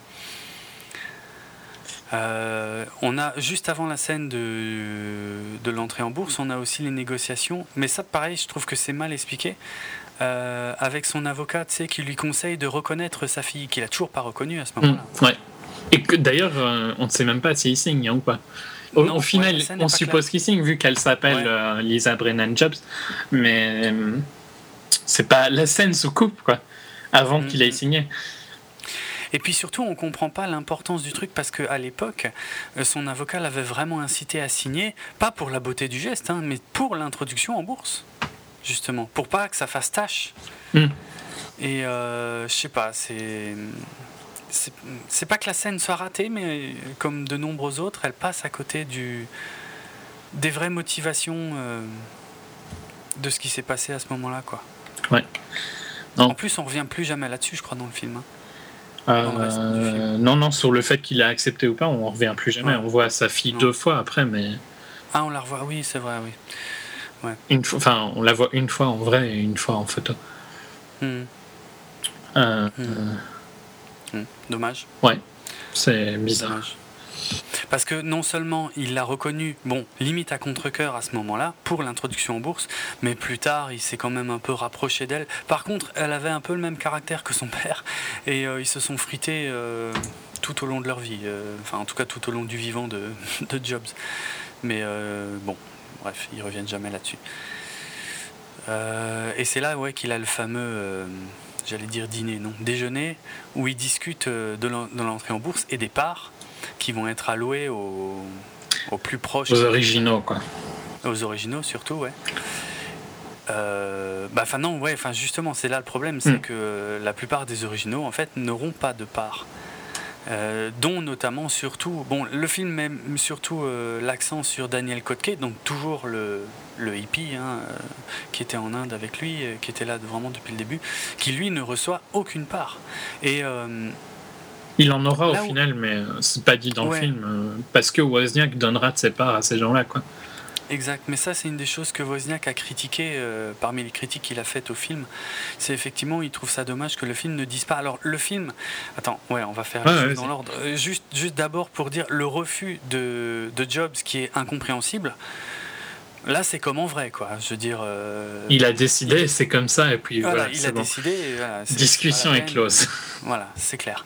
Et ça, c'est bien retranscrit. Par contre, ça, limite, ça n'appuie pas assez euh, sur le fait que, que c'est vraiment un trait de caractère de Jobs. Quoi. Parce que dans la, tu regardes la scène, tu la comprends pas et tu te dis, je sais pas, peut-être il me manque un bout de l'histoire. Ou... Enfin, voilà. Bref, ça c'est un truc que j'ai trouvé un peu dommage. Bah, c'est un peu le, le, fait aussi que le film ne t'a pas montré à quel point ils étaient amis et tout ça, tu vois. Oui, bah, c'est vrai, c'est vrai, c'est peut-être pour ça. Donc si tu le sais, ben oui, la scène te paraît euh, vraiment euh, qu'est-ce qu'il fait, quoi. Et si hmm. tu le sais pas, au final, t'en as pas vu tant que ça, tu vois, de Daniel, Bill et Chris. Ouais. Ouais. Mais comme tu disais, ensuite, euh, effectivement, ce qui, ce qui manque euh, comme conclusion à cette affaire, on va dire, c'est euh, le fait que Wozniak, lui, a partagé ses parts avec justement les, les, originaux, là, les mecs qui étaient là depuis le départ. Pourquoi le film fait l'impasse là-dessus alors que tu as le début de l'histoire? C'est dommage, quoi. Oui, et qu'il y a un moment parfait où il le dit, c'est où euh, ils ont une discussion, lui et Wozniak, et euh, Wozniak lui dit pourquoi est-ce que tu as fait ça, tu vois? Et donc ça aurait été, euh, même si c'est pas exactement à ce moment-là et tout ça, soit c'était important de le mettre quand même parce que, en plus, ça embellit Wozniak, tu vois? Ça montre à quel bah point il était vraiment pas là pour l'argent. Bon, il en a largement assez, hein, on est bien d'accord. C'est, il n'a pas été pauvre grâce Apple l'a quand même rendu largement assez riche, quoi, tu vois. Ouais, ouais. Mais euh, ça montre qu'il cherchait pas, c'était pas pour l'argent qu'il faisait, qu'il a, fait Apple, quoi. Non, clairement. Hmm. Ce qu'il a donné, ça valait quand même déjà beaucoup euh, à l'époque où il l'a donné, quoi. C'est pas. Ouais, ouais. Et puis maintenant, euh, c'est juste hallucinant, quoi. Euh, ce que ça vaut. Mais ouais, c'est dommage. Ça aurait donné un peu de profondeur au personnage de Wozniak qui, qui en manque cruellement Clairement. Et au final, il sert pas à grand chose dans le film. Ouais, il est censé être doué à souder des, des cartes, quoi. C'est un peu l'idée. Ouais, c'est carrément ça. Mm, mm. Et en plus, le problème de souder des cartes, tu vois, je trouve, c'est qu'il y a un côté très manuel et tu vois pas à quel point c'était un génie, quoi. Le film retranscrit pas à quel point Wozniak était super important euh, ah dans les programmes et tout ça, quoi. Autant, euh, de toute façon, c'est ce qu'explique super bien le bouquin, c'est autant euh, Jobs était génial dans la vision, tu vois, de ce qu'il pouvait faire, de, de, là vers où il pouvait aller et de la façon dont il pouvait le vendre en plus. Euh, mais, mais par contre, ouais, le film passe complètement à côté du, fait que, que Wozniak était vraiment un putain de petit génie de l'informatique, qui était, mais qui avait un niveau incroyable par rapport aux gens de son âge et, et à l'époque à laquelle il vivait, quoi. Ouais. Et Ouais, les débuts, les débuts d'Apple, euh, enfin, je veux dire, euh, mine de rien, malgré, ok, Jobs était génial en termes de marketing, euh, même petit marketing au tout début, hein, mais, mais, mais mine de rien, les ordinateurs fonctionnaient et faisaient ce qu'ils étaient censés faire. C'était pas que du bluff. Ouais, ouais. mais ça, c'est grâce à Wozniak. Et c'est pas assez dit. C'est pas assez dit que sans Wozniak, il n'y a rien pour back Steve, quoi. Ouais. Ouais, c'est clair. C'est clair, c'est dommage. C'est dommage. Alors, on peut, on peut un peu, euh, parce que de toute façon, on n'aura plus trop l'occasion de revenir sur Wozniak à part dans une scène, mais euh, on peut dire justement que, que Wozniak, le vrai Steve Wozniak, a quand même pas mal taclé le film et que Kutcher, parce que Kutcher euh, ne fait pas que interpréter Steve Jobs, hein, je crois qu'il est aussi producteur sur le, sur le film. Là. Kutcher a dit oui, mais Wozniak, c'est normal qu'il dise pas du bien de mon film parce que il bosse sur l'autre film. C'est vraiment pas l'attitude de Wozniak, quoi. Mais carrément pas, en plus, ouais, c'est clair. C'est le mec qui est incapable d'être méchant, qui est. Euh, enfin voilà, qui dit la vérité. Euh, ouais, qui, qui, sait même pas mentir d'ailleurs. Et euh, enfin là, là j'ai trouvé Kutcher très, très arrogant et très méchant avec Wozniak, quoi, parce que. Bon, après, ils se sont frités, tu vois, sur le fait que Wozniak avait refusé de, de participer à l'écriture du film et donc que c'était un peu de sa faute si des, des choses étaient fausses. Et puis Wozniak disait oui, mais moi j'avais C'est un peu facile, quoi, tu vois, quand tu sais que c'est quand même dans. C'est pas comme si euh, c'était euh, pas euh, libre d'accès le fait qu'ils ont des shares d'Apple, des actions d'Apple, ces gens-là, et qu'elles viennent de Steve. C'est pas. Enfin, tu vois, une tout le monde peut le sait, quoi. Ouais, de Steve. Tout le monde peut le savoir. Hein. Bien sûr. Mais il y a beaucoup de choses, voilà, qui, qui, qui Ils ont choisi de pas le mettre, quoi. Tu vois, c'est pas. Ouais, bien sûr. Ils pouvaient pas le savoir. Ou des trucs vraiment comme des trucs qui sont dans le bouquin que Jobs a révélé à Walter Isaacson, quoi. Ça, il y avait des, des, des parties que on pouvait pas savoir avant, quoi. Steve Jobs les dit c'est différent. Mais, mais, mais, pas tout. Hein. Oui, non. Il y a quand même beaucoup de choses qu'on retrouve hein, dans les pirates de la Silicon Valley, hein, qui, qui, étaient vraiment de notoriété. Parce que de toute façon, ils ont travaillé avec plein de gens à cette époque-là. Donc, je veux dire, la, plupart euh, se sont largement, ont pu largement s'exprimer. Et les pirates de la Silicon Valley, qui datent quand même de longtemps maintenant, qui à l'époque euh, révélaient quand même pas enfin, des petits trucs qui étaient publics, mais pas connus du grand public. Quoi. Ouais, c'est clair. Bah, c'était inspiré d'un bouquin, je crois, qui s'appelle Fire in the Valley, si ma mémoire est bonne. Mm. Et je crois pas qu'il existe en français. Là, je te dis ça de mémoire. Hein. Euh, je sais plus, euh, j'ai pas, j'ai pas fait de recherche depuis, mais, euh, mais voilà, ouais, c'était un bouquin. Et puis, à mon avis, fin des années 90, les gens qui avaient lu ça c'était des nerds ou des gens qui bossaient dans la Silicon Valley. Mais le grand public en avait rien à foutre de, l'histoire de Steve Jobs ou de celle de, Bill Gates. Quoique Bill Gates était beaucoup plus important euh, quand ce film est sorti. Oui, c'est peut-être aussi ce que le film a montré, à quel point euh, Jobs était important. Et Jobs était plus euh, avant Bill, en fait avant Bill Gates que, que, ce que les gens ne savaient peut-être pas à cette époque-là, effectivement. Où Bill Gates était vraiment le roi du monde fin des années 90. Quoi. Hmm. Au point, il me semble qu'il y avait une scène où Bill Gates euh, demandait de l'aide à Steve ou un truc du style dans, dans Pirate. Je me rappelle plus exactement, mais il me semble qu'il y a une scène un peu bizarre. Hein. C'est possible. Enfin, soit, c'est pas Ouais, grave. je, je sais qu'il y a un retour, effectivement. Il y a un moment où Jobs a sa vengeance. euh, Je, sais- je sais plus, ça fait longtemps que j'ai pas Ouais, vu ouais. non plus. mais- Il me semble qu'il y a un truc. En tout cas, là, dans le film, on avance. Donc, l'entrée en bourse s'est bien passée. Et donc, l'une des conséquences, forcément, de l'entrée en bourse, c'est le comité, comment on dit le... Pas le comité d'entreprise, là, je suis Ouais. parti sur un mauvais truc. Le board. Le mais- board. Ah, merde. Le. Si, le comité, le comité des actionnaires. Bon, ça, la vraie expression me reviendra peut-être. J'espère que les gens voient de quoi je parle. Le conseil Ouais, le conseil d'administration, je crois. Conseil d'administration, merci. C'est ça. Euh, qui, euh, pendant que Jobs, lui, est à fond euh, sur le développement du Lisa, on, a, on a notamment des scènes où il est super content de montrer le clavier séparé de l'écran et tout, que c'est génial, c'est une révolution et tout. Ce qui était sûrement plus ou moins vrai à l'époque, enfin révolutionnaire. Disons que c'était pas, pas forcément le premier à le faire, mais en tout cas c'était comme souvent le premier à le faire avec autant de, de soins apportés dans ce détail-là. Et en, en parallèle, tu vois le, ouais, le conseil d'administration qui, euh, qui, qui râle un peu sur le comportement de Jobs, euh, notamment la pub, tu sais, euh, qu'ils avaient euh, publié, je sais plus dans quel journal, euh, adressé à IBM, qui avait marqué Welcome Seriously. Que- je crois que c'était quand IBM avait lancé un ordinateur personnel. Ouais. Parce que pendant longtemps, pour ceux encore une fois qui connaîtraient peut-être pas l'histoire, IBM a, a- a totalement ignoré le marché de- des ordinateurs individuels, que- à- au point de dire, euh, à la fin des années 70, au point de dire, euh, les gens ne seront jamais intéressés par le fait d'acheter un, un ordinateur pour chez eux à la maison, tu vois. Et euh, bon, évidemment, après le- l'Apple II et euh, bon, le Lisa à ce moment-là n'est pas encore sorti, donc l'Apple II, mais l'Apple II n'était pas seul hein, sur le marché, il y en avait d'autres. hein. Mhm.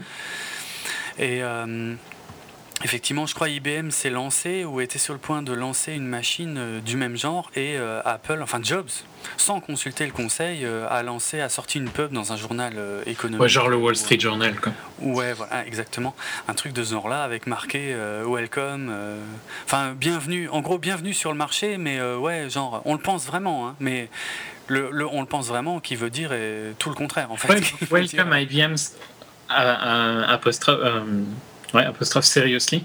Euh, Ouais. Ça veut dire plein de trucs à la fois, quoi. Ah ouais, c'est clair. C'est pas possible vraiment de le traduire. euh, Non, c'est pas évident. Parce que c'est ironique à mort le seriously tout en étant voulant dire sérieusement euh, bienvenue quoi. Donc, donc Ouais. plein de manières de le lire quoi. Euh, Ouais, puis enfin c'était vraiment la pub tone quoi. Ouais, c'est clair, c'est, c'est, pour les chercher, quoi.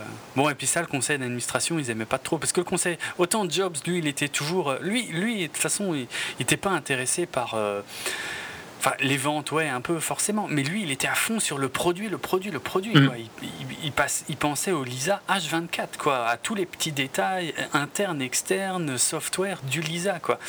Et par contre, eux, ouais, le, le- le conseil, eux, ce qu'ils voyaient, c'était les ventes, le chiffre d'affaires et tout machin. Et le, Les, les sommes énormes qu'ils dépensaient en recherche et développement. Ouais, ouais. Qui leur plaisait pas, qui leur plaisait pas des masses, c'est clair. Et puis euh, et le comportement de Jobs qui leur faisait de la mauvaise pub et qui leur faisait perdre du temps et donc de l'argent. Mm. Donc ouais, là ça commence à, À chauffer un petit peu.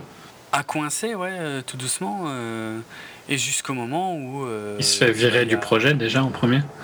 Ouais, il se fait virer, c'est-à-dire. Mais ça, tu vois, c'est, je crois qu'on l'a déjà dit tout à l'heure. hein, ils expliquent pas à quel point. euh, Parce que là, on voit Jobs qui est passionné par le Lisa et tout machin, mais on se rend pas compte à quel point il emmerdait l'équipe du Lisa avec des détails incroyables Euh, et, euh, et qui prenait des retards incroyables aussi, quoi.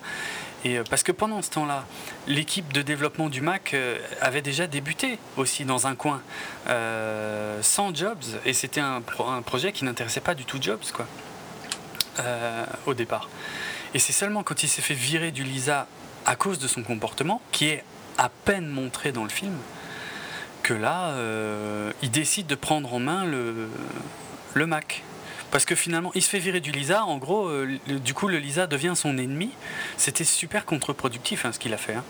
Parce qu'il il a été voir l'équipe de développement du Mac. Donc là, on a la scène dans le film où on le voit découvrir l'équipe de développement du Mac, qui, à mon avis, euh, est encore une fois une scène un peu caricaturale parce que tu les vois euh, Glandés. Ouais, tu les vois vraiment glandés, alors que je pense pas que c'était à ce point quand même, quoi. Euh, Il y en a un qui dort, un qui range des cartes à jouer. Enfin, pff, je sais plus, enfin vraiment, il branle rien, et puis il fait un peu l'état des lieux, et puis il dit bon ben, mais tout gentiment, tu vois, il dit ouais ben on, va faire ça, et puis euh, je vais plus ou moins m'en occuper. Je pense qu'il a pris les choses à bras le corps de façon beaucoup plus violente. Hein. Mm. Euh, surtout que le, gars euh, qui avait démarré le projet Macintosh, ça c'est pas dit dans le film, on le voit brièvement se faire un peu tracher. ouais, se, se, faire un peu allumer par Steve Jobs, mais Jobs l'a dégagé assez rapidement. Quoi. Il s'est approprié le Mac euh, et il en a fait. le euh, nouveau Lisa, quoi, hein, pour être. Euh, ouais, c'est clair, le nouveau Lisa. Mais en plus, tu vois, ce qu'il a fait, ce qui est hallucinant, c'est que tout ce qui était développé pour le Mac n'était pas compatible avec le Lisa. Donc il avait vraiment un comportement contre-productif euh, hallucinant. Bon, les autres l'ont laissé faire parce que les autres se disaient ouais, euh, de toute façon, euh, là le projet du moment c'est le Lisa, le projet du futur qui va développer la boîte c'est le Lisa, et tout ce qui les intéressait c'était que Jobs lui soit en, gros dans un placard et qu'il leur foute la paix. Et, c'est pour ça qu'ils l'ont laissé faire ce qu'ils voulaient avec le Mac. Mais c'est uniquement pour ça qu'ils l'ont laissé faire ce qu'ils voulaient avec le Mac, pas parce qu'ils partageaient sa vision quoi. Et ouais, le mec, et c'est pas Jobs hein, qui a trouvé le nom Macintosh, puisque Macintosh c'est une, une variété de pommes. C'est euh, pour ceux, encore une fois, qui l'ignoreraient. Euh, c'est celui qui se fait virer, non? Ouais, c'est Jeff Raskin. Merci, c'est Raskin voilà, qui a trouvé le nom. Et que, que Jobs a failli changer, hein, parce que le Mac, euh, qui est devenu une, presque une marque à part entière aujourd'hui. Les gens disent plus Mac qu'Apple, ouais. souvent. Mm pour les Alors que les Mac, c'est, oui, voilà, pour les ordinateurs, c'est les Mac. Il n'y a, que les ordinateurs qui sont les Mac. Le reste, iPhone, iPad, iPod, c'est pas du Mac. Euh, bref. Qu'est-ce que je voulais dire? Ouais, euh, euh, Jobs, ça c'est encore une fois dans le bouquin, avait dit Ben non, Macintosh c'est de la merde, je veux que ça s'appelle Bicycle. Et ça a failli s'appeler Bicycle. Je me souviens plus des motivations exactes. Et les gens. Tu imagines le Bicycle Book Pro? Oh putain, au secours ça fait partie des rares fois où les gens ont réussi à le, dissuader. Hein. C'était pas plus mal. Mais ouais, encore une fois, on, on voit pas du tout dans le film à quel point il avait réussi au sein d'Apple à, développer une espèce d'équipe de pirates. C'est comme ça qu'ils les appelaient d'ailleurs, hein, les pirates. Ils avaient même un drapeau pirate euh, parce que l'endroit où était développé le Mac, c'était pas dans le même local, enfin c'était pas dans les locaux. Euh, d'Apple, c'était dans un autre, à un autre endroit. Ils avaient carrément un drapeau pirate et tout. Et Jobs les avait motivés à mort euh, pour euh, bosser euh, contre, ouais, on peut dire contre Apple, contre le Lisa en tout cas, clairement quoi. Avec ce côté rebelle, bon qu'il avait quand il était jeune, tout en les poussant. bon, il les a emmerdés sur des millions de détails comme d'habitude, hein, mais c'est dommage qu'on voit pas ça dans le film quoi. Ouais. Il y, a une scène qu'on voit. En fait, on voit jamais le développement du produit, je trouve. Ouais, c'est vrai. Hein. Alors que c'était probablement le plus important pour Steve, c'était le produit, donc c'est très frustrant de ne pas voir le développement du produit. On les voit à peine à des moments, euh, même pas clés, quoi. Euh, je crois que tu as mis le point, as mis le doigt sur et, euh, justement le ce que le film rate. Tu as raison, parce que Jobs a toujours été indissociable des produits et on voit quasiment jamais les produits dans ce film. Au contraire de tous les autres CEO, quoi. C'est ça. Ouais, ouais, grave. Ouais, les autres CEO, ils ont parfois, il y, en a qui sont visionnaires, il y en a qui sont euh, euh, bon, qui regardent évidemment les chiffres ou la communication ou tout ça, mais ils, sont rarement aussi proches du produit. Ils sont pas, Jobs, voilà. Jobs, il allait travailler avec ses ingénieurs, quoi. Ils sont, ils sont pas, il était hands-on il n'y avait pas un produit qui sortait d'Apple, pour le cliché, il n'y avait pas un produit qui sortait d'Apple sans qu'il ait dit ok, ça va quoi. Hmm. Ah, ça c'est sûr. Alors que je suis sûr qu'il y a des tonnes de trucs qui sortent de chez Microsoft que Balmer n'a pas regardé. ah là là, tu ouvres une porte passionnante, mais bon, qu'on va malheureusement pas. ça devient un peu plus lent. Ouais. Il y, a, une scène en tout cas dans ce cadre qui elle par contre est, vachement euh, réaliste, qui, qui s'est passé en réalité, c'est quand il va dans les locaux d'Apple euh, voir des mecs qui bossent soit sur, euh, qui développent encore pour l'Apple II ou pour le Lisa, il va les voir, il lui demande tu bosses sur quoi? Et puis le mec, il a à peine fini de, de dire ce qu'il est en train de faire que Jobs lui débranche l'ordinateur et lui dit tu viens bosser sur le Mac. Et alors que le mec perd à ce moment-là des heures et des heures de ce qu'il vient de coder et qui n'était peut-être pas sauvegardé. mais Jobs n'en avait strictement rien à foutre. Il va baisser sur le Mac de toute façon. Ouais, oui, bien sûr, mais là, c'est quand même ouf que le, conseil d'administration l'ait laissé faire ça. Enfin, je pense qu'il a dû, il a dû y avoir des étincelles quand même. Hein, mm. mais, euh, Puis bon, c'est tout ce qui mène au fait que ça, son renvoi de la compagnie est pas est loin d'être euh, incompréhensible, quoi. Bah ouais, ouais, grave. Bon, il y a, c'est vrai, je sais plus quand est-ce que euh, John Scully devient président. c'est peut-être avant le Mac ou c'est juste après le Mac? Non, c'est ouais, ça doit être juste avant la sortie du Mac, un truc hmm. comme ça, ouais. Mais, mais là, on en est encore au développement, donc euh, on n'en est pas tout à fait là. Ok. Mais ouais, c'est tous ces trucs qui sont qui montrent jamais en fait Jobs dans une euh, avec une vue négative, je trouve, dans le film. Ouais, ouais. il est jamais vraiment négatif, il est plus un peu euh, quirky et un peu bizarre, tu vois. Mais c'est pas un connard. Le film le montre jamais comme un connard ou comme un mec qui euh, mérite de se faire virer, quoi. Même si c'est sa propre entreprise, parce qu'il est en train de couler l'entreprise. Euh. Mais grave, c'est ouf ce qu'il fait, quoi. C'était compréhensible que le board, le, le conseil d'administration le vire à ce moment-là. Ouais, ouais. C'était pas. Euh, Bien sûr. C'était pas une surprise. Ouais, et c'était pas une prise de pouvoir et tout ça, quoi. C'était vraiment. arrête de faire des conneries, quoi. Ah ouais, non, il était, il était atroce. Contre-productif, tout ce que tu veux. Ouais, non, c'est. C'est grave ce qu'il faisait, mais bon. Il y a, un dialogue par contre dans cette scène que je sais pas si c'est réel ou pas. Tu sais, c'est quand il va de nouveau chercher le gars euh, qui avait développé le, le transfo, l'alimentation de l'Apple II, et que le mec lui dit Ah ouais, là je te suis parce que là, là enfin je retrouve cet esprit euh, machin, euh, un peu défi et tout des premiers jours. Mais ce que je sais pas si c'est vrai, tu sais, c'est quand il montre un poster, il dit Ouais, moi je veux sortir avec cette nana et je veux me faire cette gonzesse, et puis Jobs lui dit Mais tu pourras. et que plus tard dans le film, on voit qu'il est avec la gonzesse en question. Je sais pas si c'est vrai ou pas. Par contre, dans ce même dialogue, euh, il lui dit Moi, je veux plus travailler avec des deadlines impossibles. Et Jobs lui répond Ben, rêve toujours, quoi, en gros. Hein. Ouais, c'est clair. Des délais. Des délais, des délais. Euh, alors qu'il vient de dire oui pour la fille, quoi. Ouais, ouais c'est chelou. Euh, mais euh, John Scully a engagé avant parce que c'est lui qui décide le prix du Macintosh. Donc ça il devait ah déjà être là. Ouais, ouais, mais quand même. C'est pas maintenant ah. qu'il est dans le film? Ça, ça, doit être dans ces eaux-là parce qu'après il y a la bon il y a la présentation du Mac où euh, Jobs est super fier, notamment devant le conseil aussi quoi. Il peut il peut il peut se pavaner à mort. Mais effectivement c'est là qu'il décide. Il y a la pub aussi. La pub 1984. Ouais, ouais. ça, c'est encore à peine après. Mais d'abord, il y a Scully. Effectivement, en fait, euh, je ne sais pas d'où vient exactement la, décision euh, du fait qu'il fallait un patron, mais bon, Jobs n'y est pas pour rien.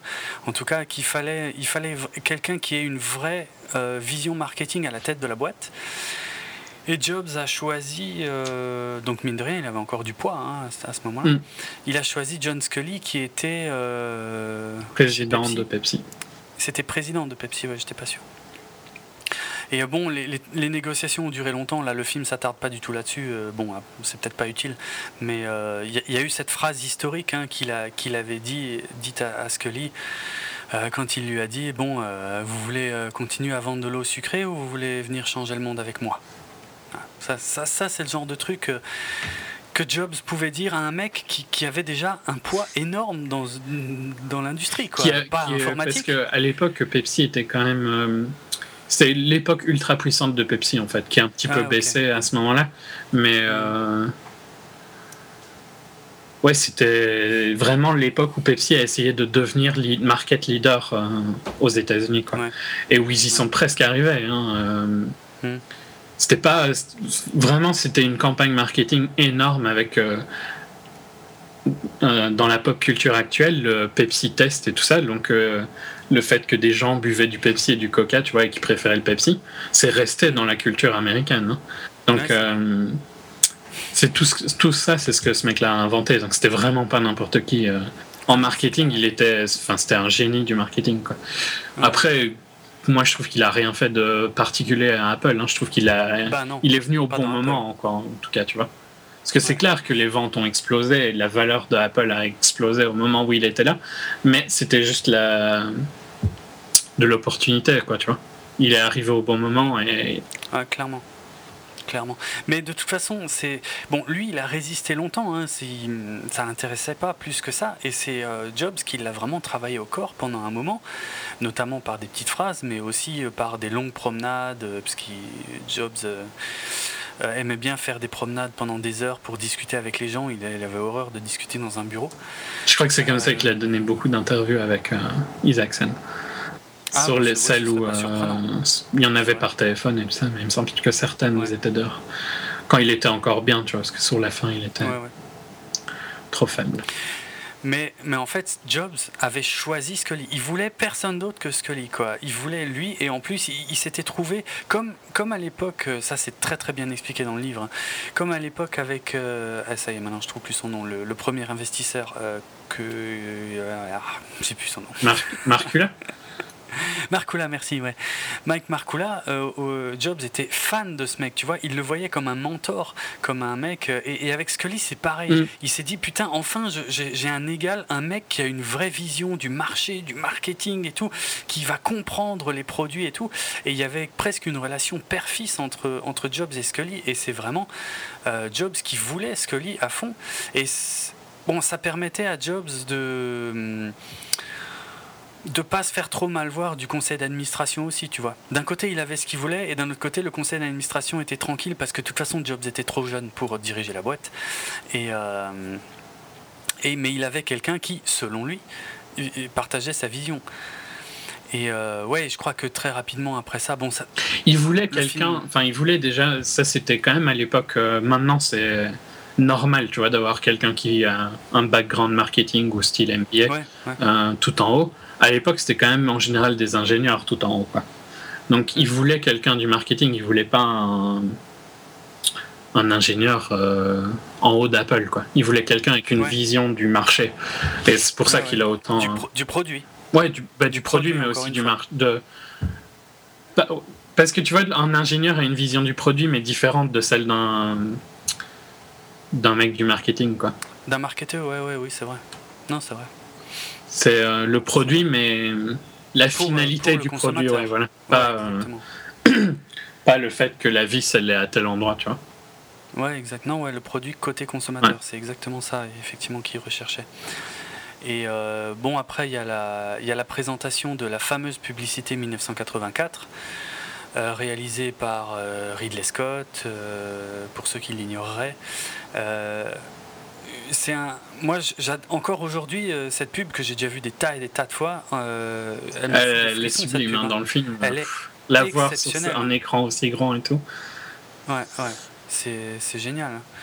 C'est vraiment une publicité incroyable. Bon, qui visait à l'époque, euh, donc, qui, qui s'inspirait du roman 1984, Big Brother et compagnie, pour ceux qui ne connaîtraient pas forcément. Et et euh, donc avec ouais euh, qui visait IBM en fait qui était ultra leader à l'époque euh, qui était l'ennemi à abattre qui, qui était symbolisé par des gens tristes embrigadés machin mm. qui marchaient en file indienne et tout.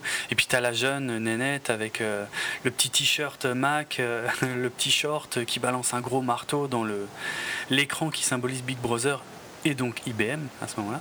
Et le slogan qui est quand même toujours nommé Big Blue hein, maintenant. Surnommé Big Blue. Oui, c'est vrai, c'est toujours Big Blue, IBM clairement. Euh, le slogan, hein, moi, de cette pub, je le trouve. Euh, parce que bon, je suis aussi très fan de, du roman 1984, euh, justement. Donc je comprends ce que veut dire ce, ce slogan, mais que je trouve exceptionnel, hein, puisque c'était quoi? C'était un truc dans le genre. En, janvier, Apple va dévoiler le Macintosh, et vous comprendrez pourquoi. 1984, ne sera pas 1984. Ah, c'est génial. C'est tellement simple et tout. À fond, c'est trop bien trop bien. Même si, pour énormément de détracteurs d'Apple aujourd'hui, euh, Apple est en un sens, et c'est pas complètement faux, hein, Apple est en un sens devenu le Big Brother qui était montré dans cette pub. Oui, un petit peu. Après, après c'est sujet à débat, mais c'est c'est pas, complètement faux. Ils sont devenus très, très, très, très, très fermés. Ouais, voilà, clairement. Pour euh, après, euh, dans leur défense, euh, et je ne suis pas complètement d'accord. Hein. je dis juste c'est la, la, ligne qu'ils utiliseraient pour le bien du consommateur. Tu vois. Mmh, oui. Mais, Mais en, bon, alors que la vraie raison du, du système aussi fermé, qui n'est pas évoqué dans le film, c'est que Steve Jobs était tellement maniaque sur ses produits qu'il ne supportait pas l'idée que quelqu'un puisse modifier quoi que ce soit. Oui, et puis rendre l'expérience mauvaise, quoi. Ce qui peut très vite arriver sur un, un Windows ou Linux, quoi. Ouais, ouais. Hmm. Donc voilà, pour ceux qui voulaient connaître la raison, c'était pas pour emmerder le monde, c'était, euh, ça faisait partie de ses, euh, de ses, comment dire, de, de son caractère, tout simplement. Hmm. Sceptique. Mais euh, bon, là où le film accélère un peu, et c'est bon, c'est peut-être pas un mal, c'est euh, la dégradation des, des, relations entre Scully et, euh, et Jobs. Ça va très vite hein, par rapport, mais au final, c'est ah pas super gênant parce que c'est pas montré. Ouais, puis c'est pas tellement montré le fait qu'il a cherché pendant des mois et des mois à avoir Scully. Donc c'est moins choquant que ça parte aussi vite en couille, quoi. Parce que je trouve que ça part très vite en couille hein, dans, le, dans le film. Bah oui, oui, dès que Jobs apprend que euh, finalement. Parce que lui, il voulait une machine à moins de 1000 dollars, je crois, hein, pour le Mac. Et en fait, euh, Scully, dans son dos, a pris la décision qu'il sera vendu, je sais plus, à 1200, 1300, 1400, je sais plus. c'est beaucoup, plus en tout cas, il me semble. Beaucoup plus, et puis ça a beaucoup déplu à Jobs, et ça a été le, premier. Euh, coup de poignard dans le dos de Jobs qui considérait vraiment Scully comme son, son père spirituel quoi, mm. et son meilleur allié dans la boîte. Alors que c'était pas le cas.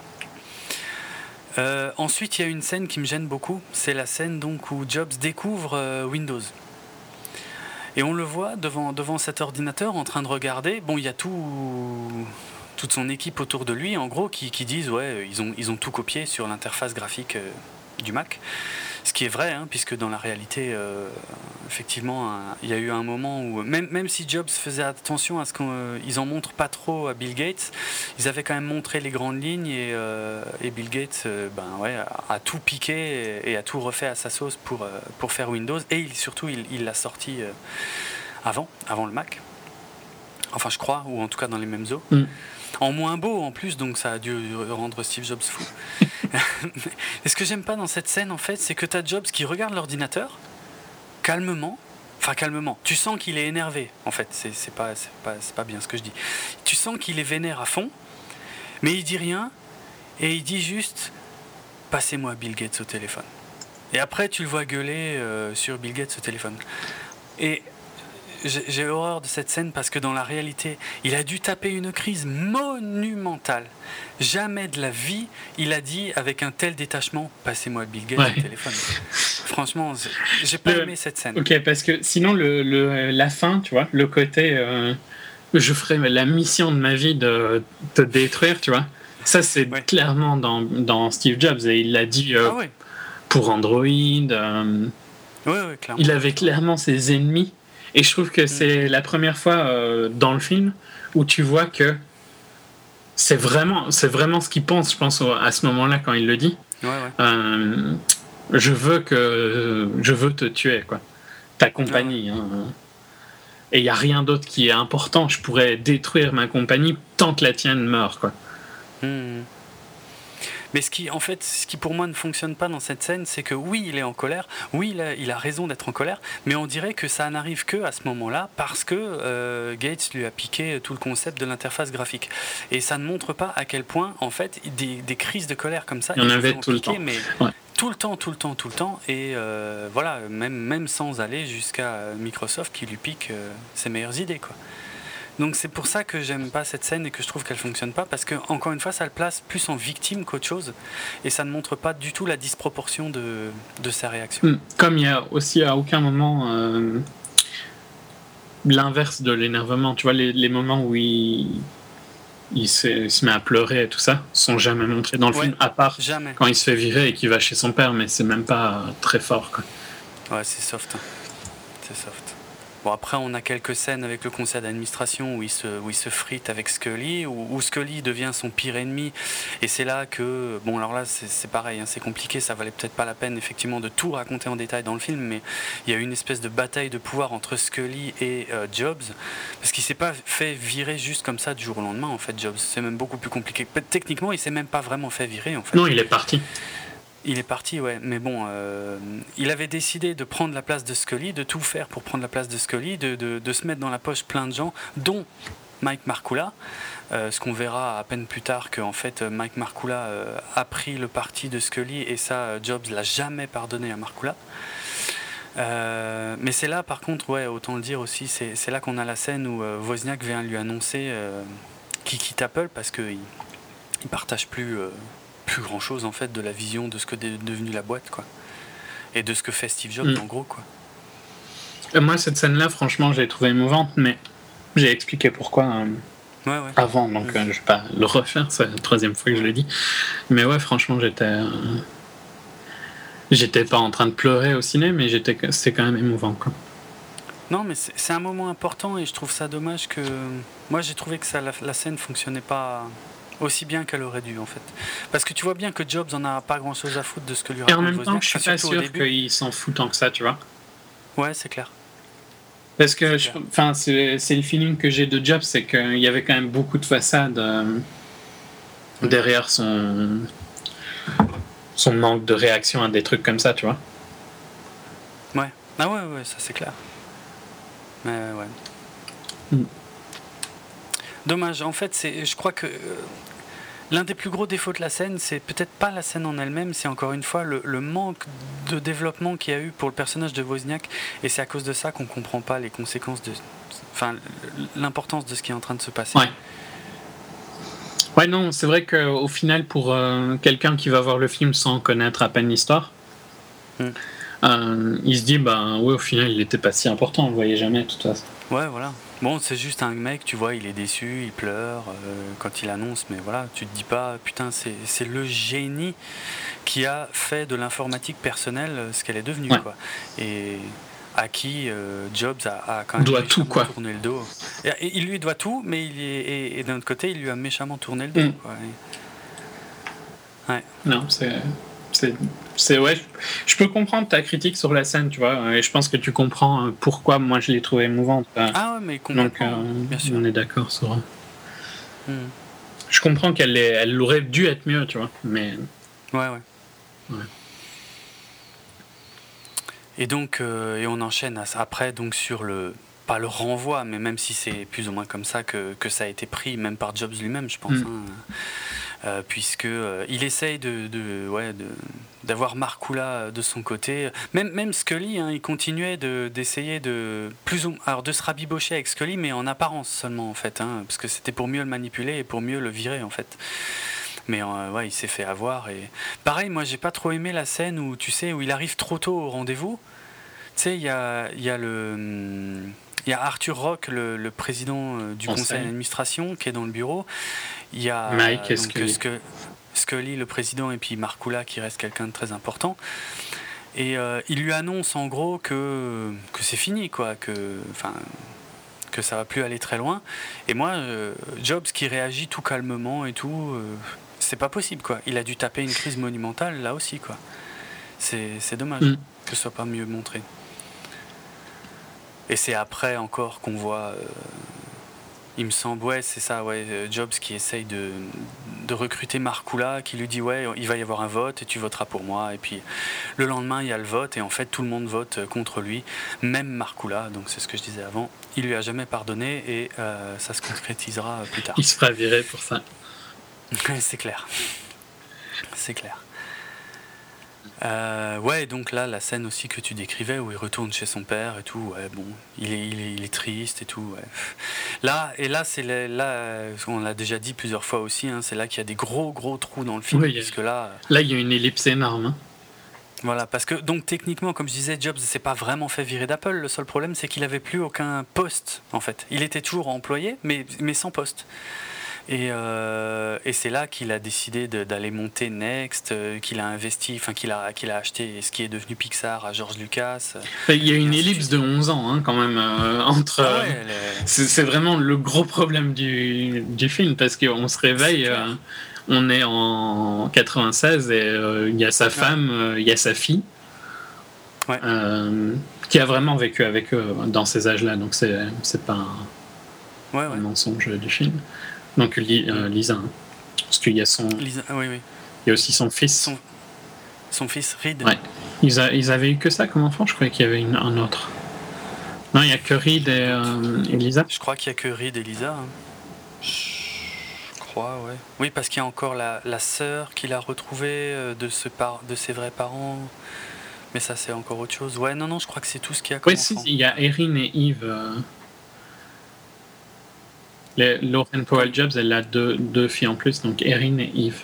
Mais euh, c'est en 95 et 98. D'accord. Bon, ça doit être les filles de Steve. Hein. Enfin, soit, c'est pas important. Euh, donc il y a sa fille, il y a sa femme. en gros, on le voit jardiner. Et euh, à la TV, on voit Next, quoi. Mais vraiment une fraction de seconde. vite fait, hein. en gros, ils disent, voilà, Apple a acheté Next à son ancien fondateur. Ouais au fondateur d'Apple. Et là, ouais, là, effectivement, ils zappent des tas et des tas et des tas de choses. Je dis pas que tout est passionnant dans l'histoire de Next ou Pixar, mais quand, même, quoi. Pixar, quoi. Et Pixar, ouais, quand même. Pixar, si, Pixar, c'est passionnant. Next, peut-être un peu moins, surtout pour le grand public, parce que Next. C'est surtout l'OS en plus qui sera au, final important dans Next, que c'est Mac OS 10, quoi. Donc. Euh, Ouais, c'est clair, c'est clair. C'était l'inspiration de macOS 10, mais les, les, ordinateurs se sont très mal vendus. Euh, et de toute façon, que ce soit Next ou Pixar, dans les premières années, c'est des sociétés qui n'ont vécu que grâce à l'argent que mettait sans arrêt Steve Jobs dedans. Quoi. C'est des boîtes qui gagnaient pas d'argent, mais. Puis il y avait par contre, dans ce qui est important dans euh, Next, qui est assez peu dit, euh, c'est l'écran était avec une haute résolution à l'époque. ce ah qu'on retrouvera avec sa fascination du Retina, on va dire. Oui, c'est vrai, c'est vrai. Il y avait déjà ce push sur le DPI, tu vois. Ouais, ouais. Ok, ouais. Tiens, ça, je savais même pas, en fait.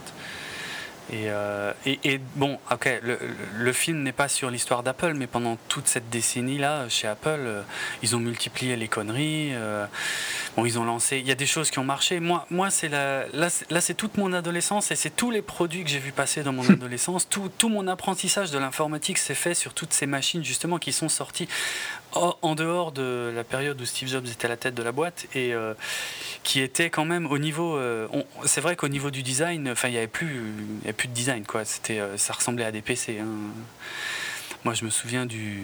Attends, voir, c'était quoi? Le Centris 610 que, qu'on avait, notamment, entre autres, dans les années 90. Euh, c'était, on, on l'appelait ça la boîte à pizza, quoi. Donc, c'était euh, l'unité centrale, mais horizontale, avec l'écran dessus, quoi. un, PC. Mm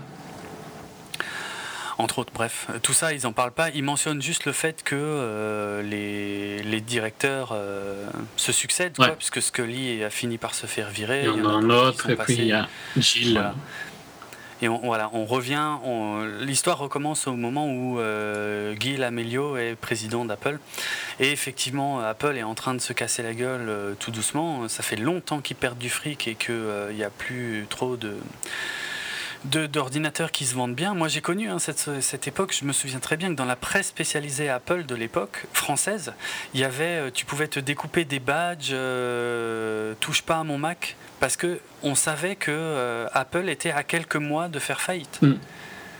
Et euh, il y avait une espèce de culture euh, d'entreprise qui aujourd'hui serait vue comme du fanboyisme extrême, tu vois, mais qui à l'époque c'était vraiment une boîte qui était ouais, à quelques mois, de, à, trois mois je crois, de déposer le bilan. Et, euh, et c'est là que ouais, ils, rachètent Next. ils font revenir Steve dans la boîte, pas à la tête de la boîte, hein, mais pour, pour s'occuper, ouais, comme consultant exactement, et puis pour, pour rassurer le marché aussi. Hein, le message était quand même super important qu'ils envoyaient. Et, euh, et ouais, tu vois, bon, encore une fois, ça passe très rapidement sur toutes les hésitations qu'il a pu avoir à l'époque. Mais euh, par contre, un mot sur la, euh, le changement physique de Kutcher avec les petites lunettes rondes, le changement de coupe de cheveux, moi je le trouve très, très réussi. Ouais, même si c'est à ce moment-là où il ressemble moins quand même. Il commence à moins ressembler, oui, c'est vrai. Mais, quand même. Il y a un effort fait quand même pour essayer d'être proche. Bon, ça, ça, aide que Steve Jobs avait un style aussi euh, iconique euh, sur ces dernières années. Quoi. Ouais. Mais un truc vraiment euh, tout con, hein, mais c'est les coupes de cheveux. Hein. Toutes les coupes de cheveux sont hyper bien respectées dans le film et ça rend le, ça aide à voir Steve Jobs. Puis pour des petits détails, mais tu vois les chaussures à chaque fois c'est des New Balance mais adaptés à l'époque et tout ça. C'est important quoi. Hmm. Euh, il y a cette scène où il va chez Apple et il dit non, je vais, je vais faire le tour moi-même. Hein. I'll show myself. Ouais. Ouais, Marcoula veut. Déjà, d'abord, Guy Lamelio veut lui faire. Donc, le président de ce moment-là d'Apple veut lui faire faire le tour. Puis Marcoula, en fait, euh, dit non, euh, il faut que je discute avec Steve, donc euh, on va le faire ensemble. Et au bout d'un moment, Steve, ouais, effectivement, l'envoie, l'envoie chier. Il lui dit, ouais, non, je vais, je vais me balader, enfin, je vais voir ça par moi-même, mm. quoi. Et c'est là qu'il y, a notamment des scènes, il y en a déjà eu d'autres, hein, mais où on voit Jobs, enfin, Kutcher qui qui imite Jobs. Et c'est les plus marquants. Euh, c'est les longs plans où il marche, franchement, ça va pas. Ouais, ouais. Ça, il a cette espèce de. avec les épaules qui se relèvent à chaque pas. Hmm. Et le dos un peu trop courbé, c'est euh, ouais, très spécial. On sent qu'il se force. Hmm. On sent que c'est un acteur qui essaye d'imiter ce que faisait euh, Jobs, mais que ça passe pas. Ouais, ouais, je suis d'accord. Mais par contre, c'est dans ces moments-là qu'il y a ben, la scène avec Ive, hein, qui est quand même une des plus belles scènes du film. Ouais, ouais, c'est là qu'il découvre le bureau de Johnny Ive, donc Ive qui bossait là depuis quelques années et qui dit clairement à Jobs que euh, lui et a priori les autres là qui travaillent dans ce bureau, ils ont plein d'idées, plein de trucs et puis que personne n'en a strictement rien à foutre de ce qu'ils font. Bah, Jobs lui dit pourquoi est-ce que vous travaillez toujours chez Apple alors que euh, c'est de la merde quoi? Hmm. Hmm. Euh, et c'est là que Ive lui fait un joli discours, je trouve, où il lui dit on espère que Apple redeviendra ce que c'était avant quoi. Ouais, ouais. C'est. Bon, et en plus, en sachant qui est Hive et ce qu'il a fait après, tu vois. Moi, j'adore les. Enfin, une des raisons pour lesquelles j'aime bien Apple, c'est parce que c'est les plus beaux euh, designs, quoi. Ça, il y a même pas. Enfin, pour moi, il n'y a même pas de discussion à avoir. Il n'y a pas un portable qui est plus beau que le MacBook Air et le MacBook Pro, quoi. Euh, euh, là, je trouve que je suis objectif hein, quand je dis ça. je laisserai les auditeurs en juger. Et c'est pareil pour l'iPhone, tu vois, il y a des trucs qui essayent à peu près d'être euh, aussi beaux, mais à part le One, et c'est en copiant l'iPhone qu'il y arrive à peu près. Quoi. Le HTC One. Hmm. Désolé, je me crois dans Télécom, hein, je pense. Oui, c'est pour ça. Euh, enfin, ouais, et ça, tout ça, c'est Johnny Ive, quoi. Et donc, euh, clairement. Voir, euh, je trouve que la passion est bien retranscrite parce que je pense que c'est vraiment quelqu'un qui est passionné par, euh, par ça, quoi. Et qui est un peu dans la même mentalité de Steve Jobs de, de pousser au plus loin, tu vois, quitte même à si ça fait chier l'utilisateur, quoi.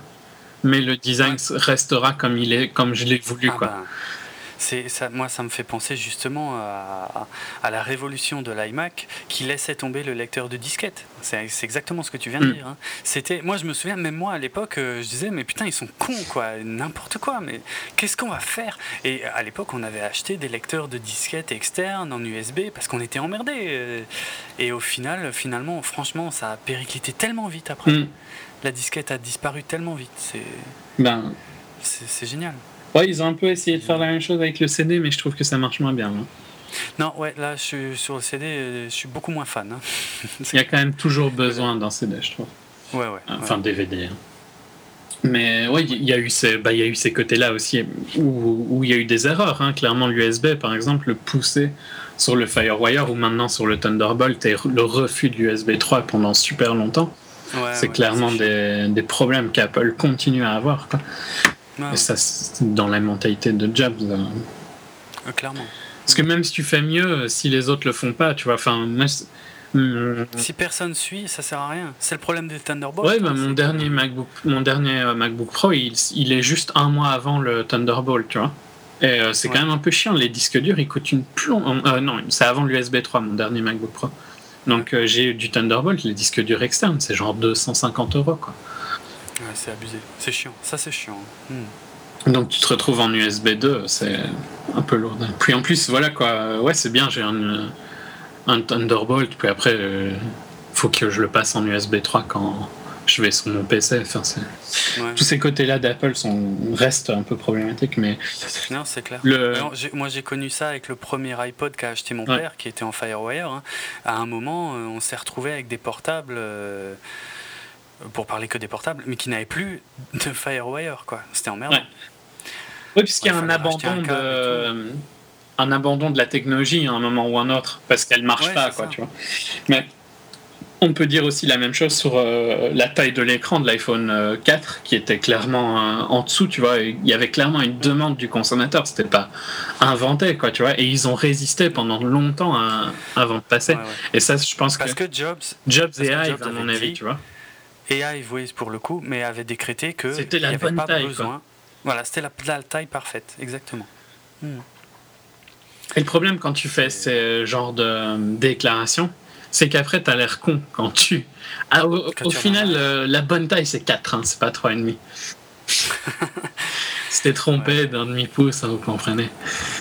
Toujours euh, des exercices d'acrobatie, de, communication euh, assez intéressants en général à regarder quand même. Mais enfin, tout ça pour dire que. Parce qu'au final, j'ai plus critiqué qu'autre chose, mais Hive, clairement, a une vision de ce qu'il veut que le produit soit. Et c'était le mariage parfait avec Jobs parce que Jobs allait lui laisser cette vision aller jusqu'au bout quoi et il allait faire que mm. ouais ok peut-être que ça c'était problématique pour euh, assembler mais c'est à l'ingénieur derrière qui va assembler qui a qu'à se démerder en tout cas le design de Hive il va pas changer quoi c'est exactement ça. Mais on revient de toute façon, c'est exactement la même chose, même pour l'Apple II mm, ou le Mac. C'est euh, le boîtier était comme Jobs l'avait décidé, et les autres devaient se démerder pour tout faire rentrer dedans, même si à l'époque c'était en théorie impossible. Donc euh, il y a une continuité là qui est claire chez Jobs. Euh, et je, pense que dans Hive, il a trouvé la personne pour ah pousser ses, ses designs à un autre niveau, parce que bon voilà, il était doué de par lui-même, tu vois, il avait un certain talent, mais il n'avait pas le talent d'un designer comme Ive, quoi. c'est clair. Non, mais au risque de me répéter, hein, les deux scènes où il discute avec Johnny Ive sont sublimes. Au niveau de l'éclairage, c'est on sent que la lumière passe par les vitres, mais c'est une lumière plus diffuse et tout. Mm. On sent qu'il y a une ambiance de travail. C'est un vrai atelier où ils créent des choses et tout machin. Et, et, cette discussion passionnée qu'ils ont, c'est parmi les plus belles scènes du film et les plus convaincantes. Quoi. Et quand. Alors que Jobs. Il y a une. Il y a une euh, une scène super importante, je sais pas si elle existe dans la réalité ou pas, mais elle, est, elle fait un rappel au beige euh, de, de l'Apple II. C'est quand euh, euh, Ive lui montre le dessin, tu vois, de, de l'iMac. Et euh, il lui demande qu'est-ce que t'en penses et il lui dit je suis pas sûr de ce bleu, tu vois. Alors ah, que ouais.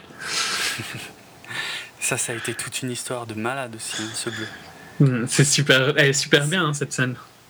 Ouais, ouais, ouais, c'est clair, c'est clair que dans la réalité, euh, ils ont passé, euh, ils, je sais pas, ils ont dû mettre des mois à obtenir la bonne transparence de bleu qui convenait parfaitement euh, au final à, Hive et Jobs. Quoi. Et on voit qu'ils sont les mêmes. Quoi.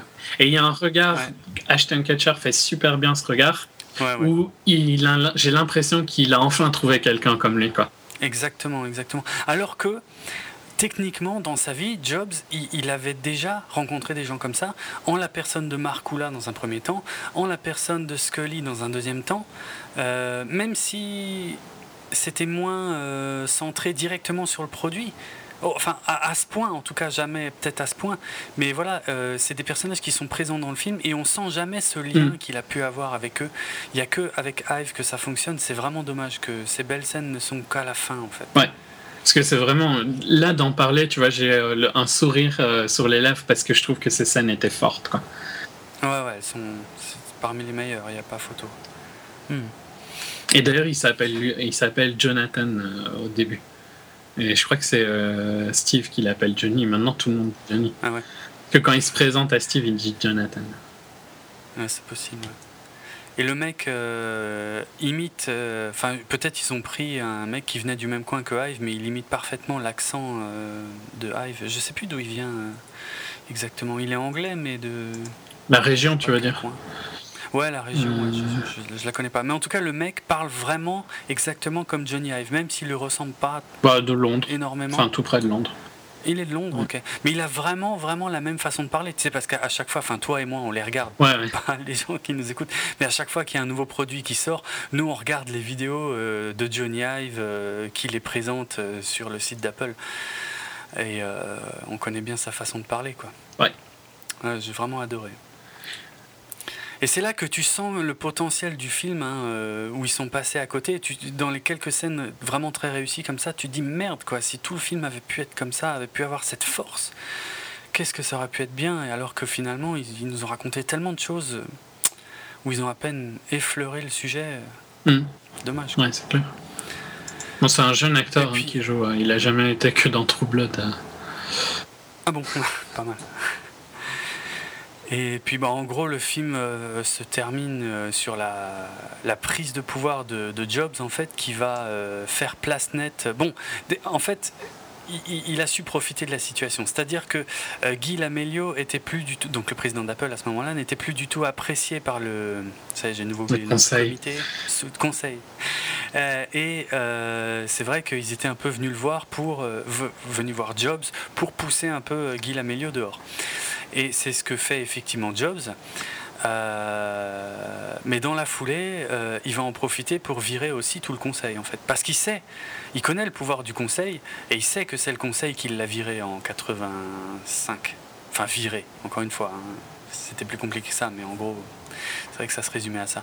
Et donc là, ce que fait Jobs pour se débarrasser d'eux, bah, c'est. Euh, il leur offre un gros, je sais pas, sûrement des actions, non? Sûrement bah, un paquet d'actions. À mon avis, non, plutôt de l'argent, justement, pour essayer de, les virer, tu vois.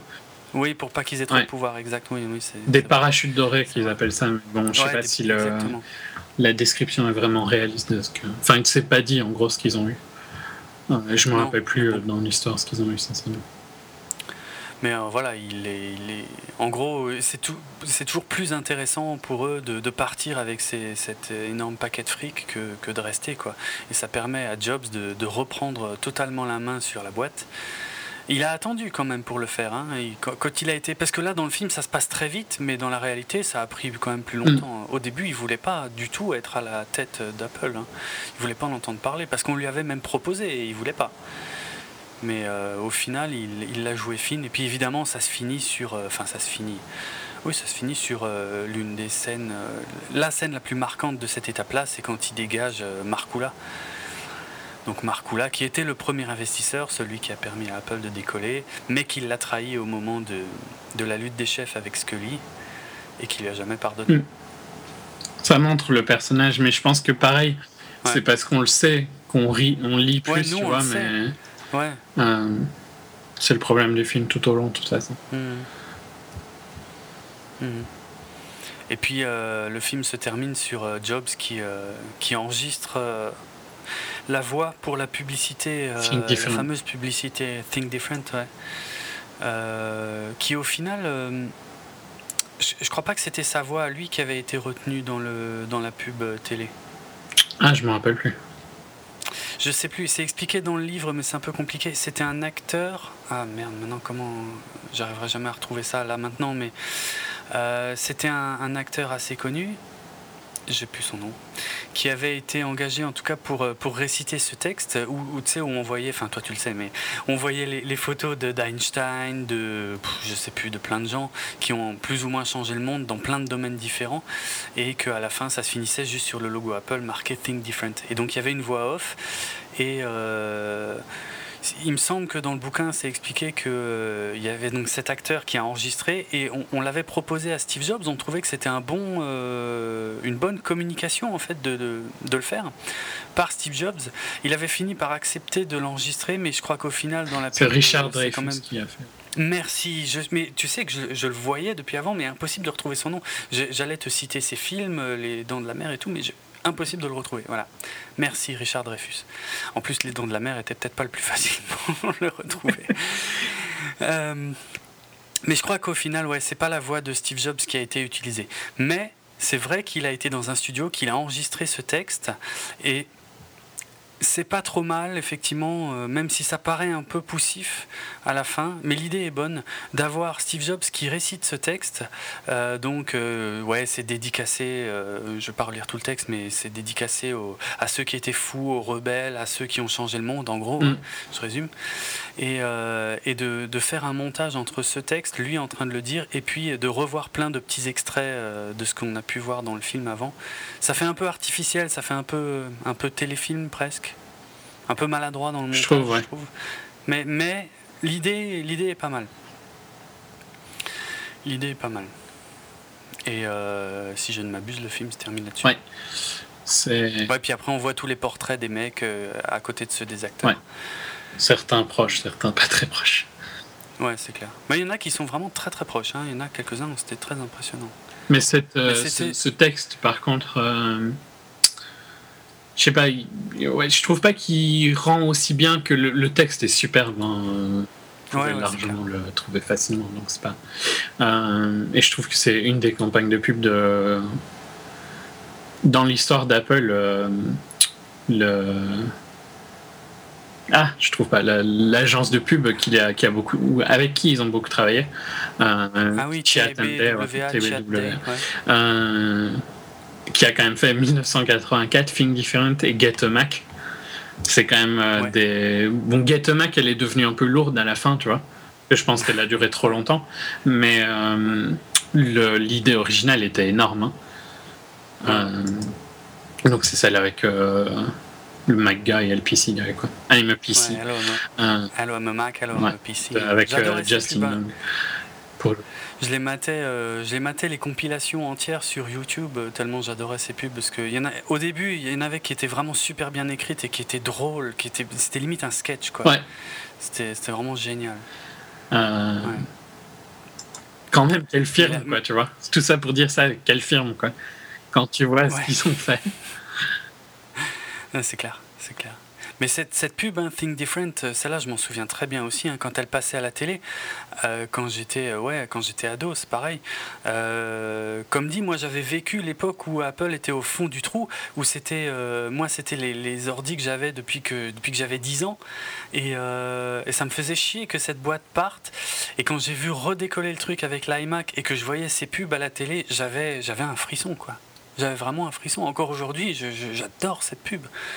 Aussi, aussi bien celle de 84 que celle-là, elles sont, elles sont sublimes. Mm. Quoi. Ouais, et le, ouais, ce texte, euh, superbe. Et ce texte, génial, ouais, c'est clair. Très, trop, bien, trop bien trouvé. Quoi. Mm. Il y a des moments où, bon, c'est des moments qui sont après le film, tu vois, mais qui, je pense, auraient été euh, émouvants dans le film. C'est par exemple son discours à Stanford. Ouais. Euh, que, qui ont, tout le monde l'avait vu à sa mort, hein, je pense. mais... Oui, à sa mort, oui. oui. Il a beaucoup tourné. Oui, c'était c'était la première fois parce qu'il a toujours détesté parler de lui, mm. contrairement à ce que peuvent penser tous ceux qui le prenaient pour un mégalo. Hein, il a toujours eu horreur de ça. Et là, c'était la, la première fois qu'il évoquait publiquement son cancer et, et, la fin de sa propre vie. Et, et, ce qui pouvait euh, lui passer par la tête euh, dans ses, enfin ouais, par rapport à, à ça, quoi, euh, et par rapport au fait que qu'il faut en profiter et qu'il faut mettre le paquet. Je veux dire, peut-être pas en, en, allant dans les extrêmes comme il a pu le faire, comme il a pu être infect avec des tas de gens, mais, mais le message est, génial. Qu'il faut, il faut y aller, quoi. Si tu as envie d'un truc, si tu sens que tu peux le faire, il mm. faut y aller. Ouais, non, c'est clair. C'est une belle. Euh, d'un mec qui sait plus ou moins quand il va mourir, le message est énorme. Hmm, c'est sûr. C'est un super speech si vous l'avez pas vu. Au final, le film, je dirais que, pareil, que j'ai dit avant, tu vois, je trouve qu'il est conseillé si vous connaissez un peu l'histoire et que vous allez pouvoir remplir les trous énormes que le film laisse. Mais c'est ça, hein. il me semble, il me semble qu'on a raconté plus de choses, enfin plus, euh, beaucoup de choses qui se passaient euh, autour, euh, qui n'étaient autour, qui n'étaient pas montrées dans le film, et c'est à ça que sert le film. Mais, mais pour des gens qui ne connaîtraient pas du tout, c'est dommage à mort, quoi. Ça passe tellement à côté justement de toutes ces histoires qui qui, qui vont pas avec, qui a une vie quand même, euh, une vie ultra intéressante. Quoi. La vie de Steve Jobs mérite euh, plus de films que le Hobbit. c'est clair, c'est vrai. Exactement, ouais, j'aurais pas mieux dit. Donc là, euh, il y a tellement à raconter sur la vie de Steve Jobs. Quoi. Beaucoup plus que sur la vie de Mark Zuckerberg euh, de Facebook. Et donc, euh, et, et, je critique pas du tout The Social Network hein, que j'ai adoré. Mais juste, ouais, c'était ça la grande force du film, que, que ce soit maintenant Mark Zuckerberg pour Facebook ou même Bill Gates, qui sont des gens pour lesquels j'ai aucune Enfin, je, les apprécie absolument pas. Euh, mais les histoires, ah, elles sont exceptionnelles, quoi. Les histoires à raconter sont géniales. Mm. Elles sont super intéressantes, je trouve. Mais après, il faut bien les raconter. The Social Network euh, a réussi ce, tour de force. Et tous les gens qui disaient, mais moi j'en ai rien à foutre d'un film sur la création de Facebook, sont complètement passés à côté du sujet du film, quoi. Ouais, Parce que c'était pas ça. C'était. C'est tellement. Euh, comment réducteur par rapport à ce que raconte vraiment le film, une histoire humaine incroyable de, d'un gars euh, détestable en de, de, nombreux points, comme si. Ouais, enfin, bon après là c'est, une question, tu vois, de. Euh, c'est subjectif, hein, je pense. Moi, je, je les mettrais mm. pas sur le même pied, tu vois. Zuckerberg. non. Non, non, mais quand même, si tu, si tu y réfléchis un peu, ils ont beaucoup de oui, clairement. plus qu'il n'y paraît. Hein. Le, le, côté anticonformiste, le côté euh, défiant de l'autorité, euh, le côté euh, j'en ai rien à foutre c'est, ce comme ça que je vais vivre et t'as qu'à faire comme ça. Voilà, ils ont plus de points communs qu'il n'y mm. paraît. Mais Et puis des, des, trucs que je pense s'il avait pu le faire. Et d'ailleurs, je pense que c'est un peu à cause de Steve Jobs et tout ça que Zuckerberg a voulu être CEO. Euh, ouais, il y a moyen. Parce qu'il a clairement pas voulu qu'on lui prenne sa compagnie. Quoi. Ce qui, ce qui avait été fait pour euh, Sergey et Larry, Sergey Brin, Larry Page de Google. J'essaye de faire un effort. Et, euh, et Steve Jobs et plein d'autres hein, qui n'ont pas pu être CEO de leur compagnie parce qu'ils étaient trop jeunes. Quoi. Ils étaient trop jeunes. je sais plus à quel âge il a fait Facebook, mais il était jeune. Hein. Ouais, la vingtaine, hein, euh, pas beaucoup plus hein, au début de l'histoire. Hmm. Enfin bon, il était très jeune pour être CEO. C'est clairement pour ça que Google, a, été obligé d'avoir. Euh, et maintenant, je trouve plus son nom et ça, c'est la honte. Euh, Schmidt, Eric Schmidt. on fait appel à Eric Schmidt, oui. Pour avoir le, temps que les autres. le temps qu'ils grandissent un peu, quoi. tant qu'ils grandissent, c'est exactement ça. Et puis bon, mais pour eux, ça s'est bien passé. C'est bien passé, contre eux. Voilà. Eric Schmidt a de nouveau pris du recul et eux, maintenant, ont pris le contrôle de la boîte. Mais je pense que c'était. Euh, c'est un rare cas où ça s'est bien passé, tu vois. Ouais, c'est vrai, c'est vrai. Mm. Mais oui, les deux ont des, très gros points communs. De toute façon, ces gens-là qui. C'est la beauté de, du discours, hein. désolé, ça, ça fait fanboy hein, de le dire, mais c'est la beauté du discours, c'est qu'il est complètement vrai, tu vois. C'est les gens qui sont assez fous pour penser qu'ils peuvent changer quelque chose qui le changent. C'est pas euh, toi et moi euh, qui allons changer, tu vois, la face du monde, euh, parce qu'on pense probablement que c'est pas possible de le faire, quoi. ouais. Enfin, peut-être que tu penses, hein, Non, mais qu'on n'y arrivera pas, en tout cas, juste par nous-mêmes, alors que ceux qui ont réussi, c'est ceux qui ont qui se sont dit, je peux y arriver, j'y vais à fond. Ouais, ouais. Non, bon, je, du coup, moi, je place de grands espoirs dans le film de Sony. Mm. Si c'est aussi, enfin, Sorkin pour toutes ses négativités en tant que personne est un des meilleurs écrivains euh, de séries et de films, euh, à mon sens. Donc. Euh. Mais, mais à titre perso, je préférerais nettement revoir les Pirates de la Silicon Valley que Jobs. Je sais pas si je remettrais Jobs parce que je, je, je, ressentirais de nouveau la même frustration en le voyant. Je suis content de l'avoir vu pour avoir eu certains visuels en tête, tu vois. Ah ouais, pareil, hein, pareil. Hmm. Mais dommage, je m'attendais pas à ce qu'ils passent autant à côté de leur sujet, en fait. Ouais. Non, c'est, bizarre parce qu'il y a, il y a vraiment des gros problèmes sur, sur quoi ils se concentrent. En fait, j'ai l'impression qu'ils se concentrent sur rien. Euh, ah et les seuls moments où il y a des longues scènes, elles parlent de rien. Ouais. Donc c'est, on, on survole en permanence tout quoi. Ouais, ouais. C'est très problématique.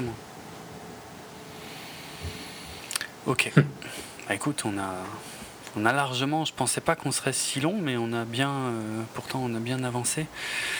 assez rapidement quand même sur le film. C'est en fait le fait de raconter justement ce qui n'était pas dans le film qui nous a pris du temps. Mais euh, là, je pense qu'on a bien couvert. Je suis content. Bah voilà, c'est finalement on a on est le bon complément du film puisqu'on couvre ce qui n'y est pas ça servira éventuellement au moins à ça. Non, mais sérieux, j'espère que le film de Sony sera, plus complet. Même si, a priori, l'approche de Sorkin, je sais pas s'il est toujours dans cette optique, mais il avait déclaré, euh, bon, il y a déjà un moment, hein, que, euh, en fait, euh, son film, ce serait seulement trois scènes. C'est-à-dire, il choisirait uniquement trois moments de la vie de Steve Jobs. Donc, genre, trois fois une demi-heure ou, ou trois fois 45 minutes, un truc comme ça, quoi. Mais bon, comme dit pour l'instant, il n'y a pas de réalisateur, il n'y a pas d'acteur, il a... on ne sait pas trop d'où ils en sont de l'écriture, et il n'y a évidemment pas de date de sortie. Dommage. Parce que c'est quand même un peu long là, je trouve. C'est qu'ils sont pas si pressés que ça de le faire. Hein, parce que, ok, euh, pour Jobs, ils ont été assez vite, mais les autres, euh, ils prennent peut-être un peu trop leur temps, quoi. Ah, je sais pas. Je trouve que justement, peut-être, tu vois, vu que Jobs est sorti, vaut peut-être mieux laisser le temps euh, et vraiment sortir ça quand ils sont prêts. Ah, je trouve pas qu'il y ait un besoin de sortir ce film. Par contre, euh, euh, je conseille largement de lire la biographie de Walter Isaacson. Qui s'appelle comment D'ailleurs, il s'appelle Jobs ou Steve Jobs? Steve, Jobs. Steve Jobs, ouais, ouais. Que j'ai lu moi quand elle était sortie, mais que je pense relire à cause du film. Il m'a donné envie de relire pour me replonger, tu, vois, un peu plus fort. Il y a tellement plus de détails. C'est bon, c'est un. C'est un putain de pavé, hein, autant dire les choses. Franchement, on n'est pas loin de 800 pages. C'est énorme. Moi, très facile à lire, je trouve. Enfin, Walter Isaacson écrit excessivement bien. Euh, ah c'est pas du tout un pavé. Enfin, je trouve pas que c'est. Je vais, je vais faire une critique sur euh, Stephen King, qui, à mon sens, écrit des pages. Genre, son, son livre pourrait être. Euh, en général, le, tiers ou la moitié de, Parfois, oui, je suis d'accord. Et ici, c'est pas vraiment le cas. Il y a des scènes peut-être qui sont un peu trop longues parce que peut-être qu'elles vont moins elles vont moins intéresser certains, tu vois que mhm. en fonction de ton affinité avec l'histoire de, Jobs et d'Apple. Euh, mais globalement, donc, euh, je trouve que toutes les parties du livre sont quand même équilibrées et euh, intéressantes à lire, et c'est très, très, très, très, très bien écrit. Ouais, ouais. Ça se lit super facilement. Ouais. Et c'est pour un truc quand même c'est passionnant, ça se lit super facilement, mais sans être euh, basique, quoi, tu vois. C'est pas de la vulgarisation d'un livre, quoi. On sent quand même que c'est bien écrit par quelqu'un qui sait écrire, qui est intelligent et tout ça. Euh. Ah, c'est juste bien raconté. On sent que le mec, en fait, a, a capté à quel point cette histoire était, était, géniale à raconter et il a envie de la raconter euh, et, et, sans, sans, sans, dissimuler la vérité. Hein, quand, quand, quand, Steve Jobs était con, quand il puait, quand, euh, quand il s'est comporté comme une merde, il le dit sans problème, hein, sans essayer de faire de tourner autour du pot. Quoi. Et c'est génial, super intéressant. Je pense que Steve, en choisissant euh, Walter Isaacson pour écrire sa biographie et en lui donnant un, un final cut, c'est pas le mot. Hein. Ouais, mais bon, le, le contrôle total quand même de, de, ce qui apparaissait dans le livre, quoi, ouais. Prend un risque énorme par rapport, tu vois, à sa mentalité de toujours vouloir tout contrôler. Et en même temps, grâce à ça, je pense qu'il a une des meilleures biographies que j'ai jamais lues, quoi. Hmm. Parce qu'elle est, tu sens qu'elle est honnête. Ouais, ouais. C'est super important. Parce que tu, ouais, comme tu dis, quoi, il n'hésite pas à critiquer les attitudes ah, que Steve Jobs avait dans, dans sa, a eu dans sa carrière.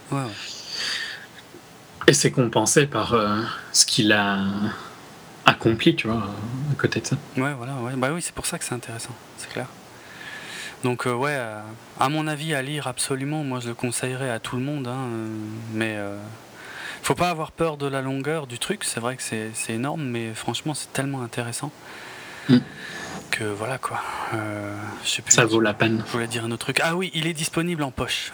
c'est ce que je voulais dire, ce que je voulais préciser. Comme dans la promo, tu sais, à la télé, quand ils disent euh, disponible chez tel ou tel éditeur, je sais pas quoi. Bref, en tout cas, voilà, c'est pas, c'est pas la ruine en plus de se le payer. Euh, donc, et ça vaut vraiment le coup. Mm, clairement. Ok.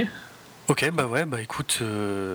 On est proche des 3 heures, notre, euh, notre, notre timing, hein, franchement. C'est clair. Donc je te laisse conclure, on va mm. pas trop en rajouter. Ouais, donc euh, vous pouvez écouter 24 euh, FPS et nos autres épisodes de 24 FPS sur le site bipod.be. pouvez nous laisser des notes et des commentaires euh, sur iTunes, sur podcastfrance.fr et des commentaires également sur Bipod. Euh, en ce qui concerne Jérôme, vous pouvez le retrouver sur son blog dravensworld.net et sur Twitter at dravenartrock, D-R-A-V-E-N-A-R-T-R-O-K. Et moi sur Twitter at rates, pardon, R-H-A-I-T-Z. Je sais pas si tu voulais rajouter quelque chose, mais j'ai tweeté quelques fois aujourd'hui. C'est vrai. je, fais des efforts, tu vois. Ouais, bah là, ouais, euh, t'as explosé le quota. Ouais, c'est clair. Une critique sur la VF, attends, j'étais obligé, quoi. ouais. Non, mais euh, voilà, quoi. C'est jamais inutile. On sait jamais. Hein. Si un jour tu tweets faut s'abonner. Mm. C'est, en fait, c'est ça la meilleure raison de s'abonner finalement à ton compte, c'est, de voir si un jour tu tweets. c'est intéressant. moi, je floute pas, hein, franchement. Ouais. Non, ça c'est sûr, ouais, c'est clair, il n'y a pas de risque. Ok, non, bah euh, ouais, j'ai pas grand chose à, à rajouter. Euh, j'ai mis euh, en intro de l'émission, j'ai mis un, titre de Bob Dylan euh, qui apparaît, enfin qu'on entend dans le film, parce qu'il y a plein de zik euh, assez sympas dans le film, mais qui sont des, en général des choses que, Steve Jobs écoutait et aimait bien. Et Bob Dylan était de loin, de très loin, mais alors là, c'était devant tout le monde, mais de, de, Bob Dylan, quoi. Il était fondu de Bob Dylan, il connaissait tout, tout, tout sur le bout des doigts, donc. Ça, c'était juste pour euh, expliquer ça. T'as pas mis les Beatles hein, pour clôturer bah, j'ai pas encore choisi. Tu veux que je mette les Beatles? C'est un peu, c'est un peu tordu, hein non Je sais pas. Ouais, ouais, je sais bien.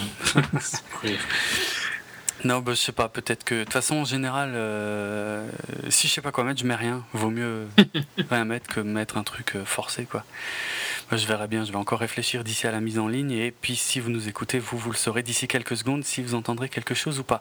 Sinon, vraiment pour conclure, allez voir Your Next en ce moment au cinéma. On est, euh, enfin, il est sorti le 4 septembre. Je vous en avais parlé quand on avait parlé d'American Nightmare dans le style euh, Home Invasion. C'est vraiment fun. C'est vraiment, moi j'avais adoré à, Gérard May. Je me tâte limite là pour aller le revoir parce que j'avais vraiment kiffé. Your Next, Home Invasion, du fun, du sang, tout ce qu'on demande à Home Invasion. C'est génial. Allez au ciné. à bientôt. Euh, ah oui, tiens, un mot aussi pour finir parce que euh, il y a encore quelques gros films là qui sortent en ce moment, mais euh, les dates, euh, c'est pour expliquer pourquoi on fait pas forcément les, films que qu'on attend peut-être le plus de nous en ce moment, c'est que les dates de sortie en France et en Belgique sont pas les mêmes. Donc pour nous, c'est un petit peu un cauchemar là de s'organiser pour voir qu'est-ce qu'on peut faire comme film, parce que soit toi, tu as pu déjà voir des. Il y a souvent des semaines de différence, une semaine de différence, et bizarrement parfois dans un sens puis dans l'autre. Ouais, c'est ça. Selon les films, c'est dans un sens Mais voilà, il y a, y a des gros films euh, en ce moment qu'on aimerait bien faire et qu'on va faire, mais il faut juste attendre qu'ils soient bien dispo dans les deux pays pour qu'on puisse les avoir vus et en parler. Donc ça, euh, on se retrouve très bientôt donc pour de prochains épisodes. On n'a pas oublié certains films, ne vous inquiétez pas. Et c'est aussi pour ça que Jobs, euh, on le fait que maintenant, je crois, deux bonnes semaines après la sortie du, film en France. Par exemple. Il est sorti aujourd'hui en Belgique. Ok. Aujourd'hui au moment où on enregistre. Ouais. Ok, ben. Hier même d'ailleurs. Ouais, hier en fait. Il est sorti le 4 et on est le 5. Bon, allez, on a assez euh, conclu. Merci. On, on, va vous laisser et on vous dit à très bientôt. Allez au Cinoche. Ciao. Salut.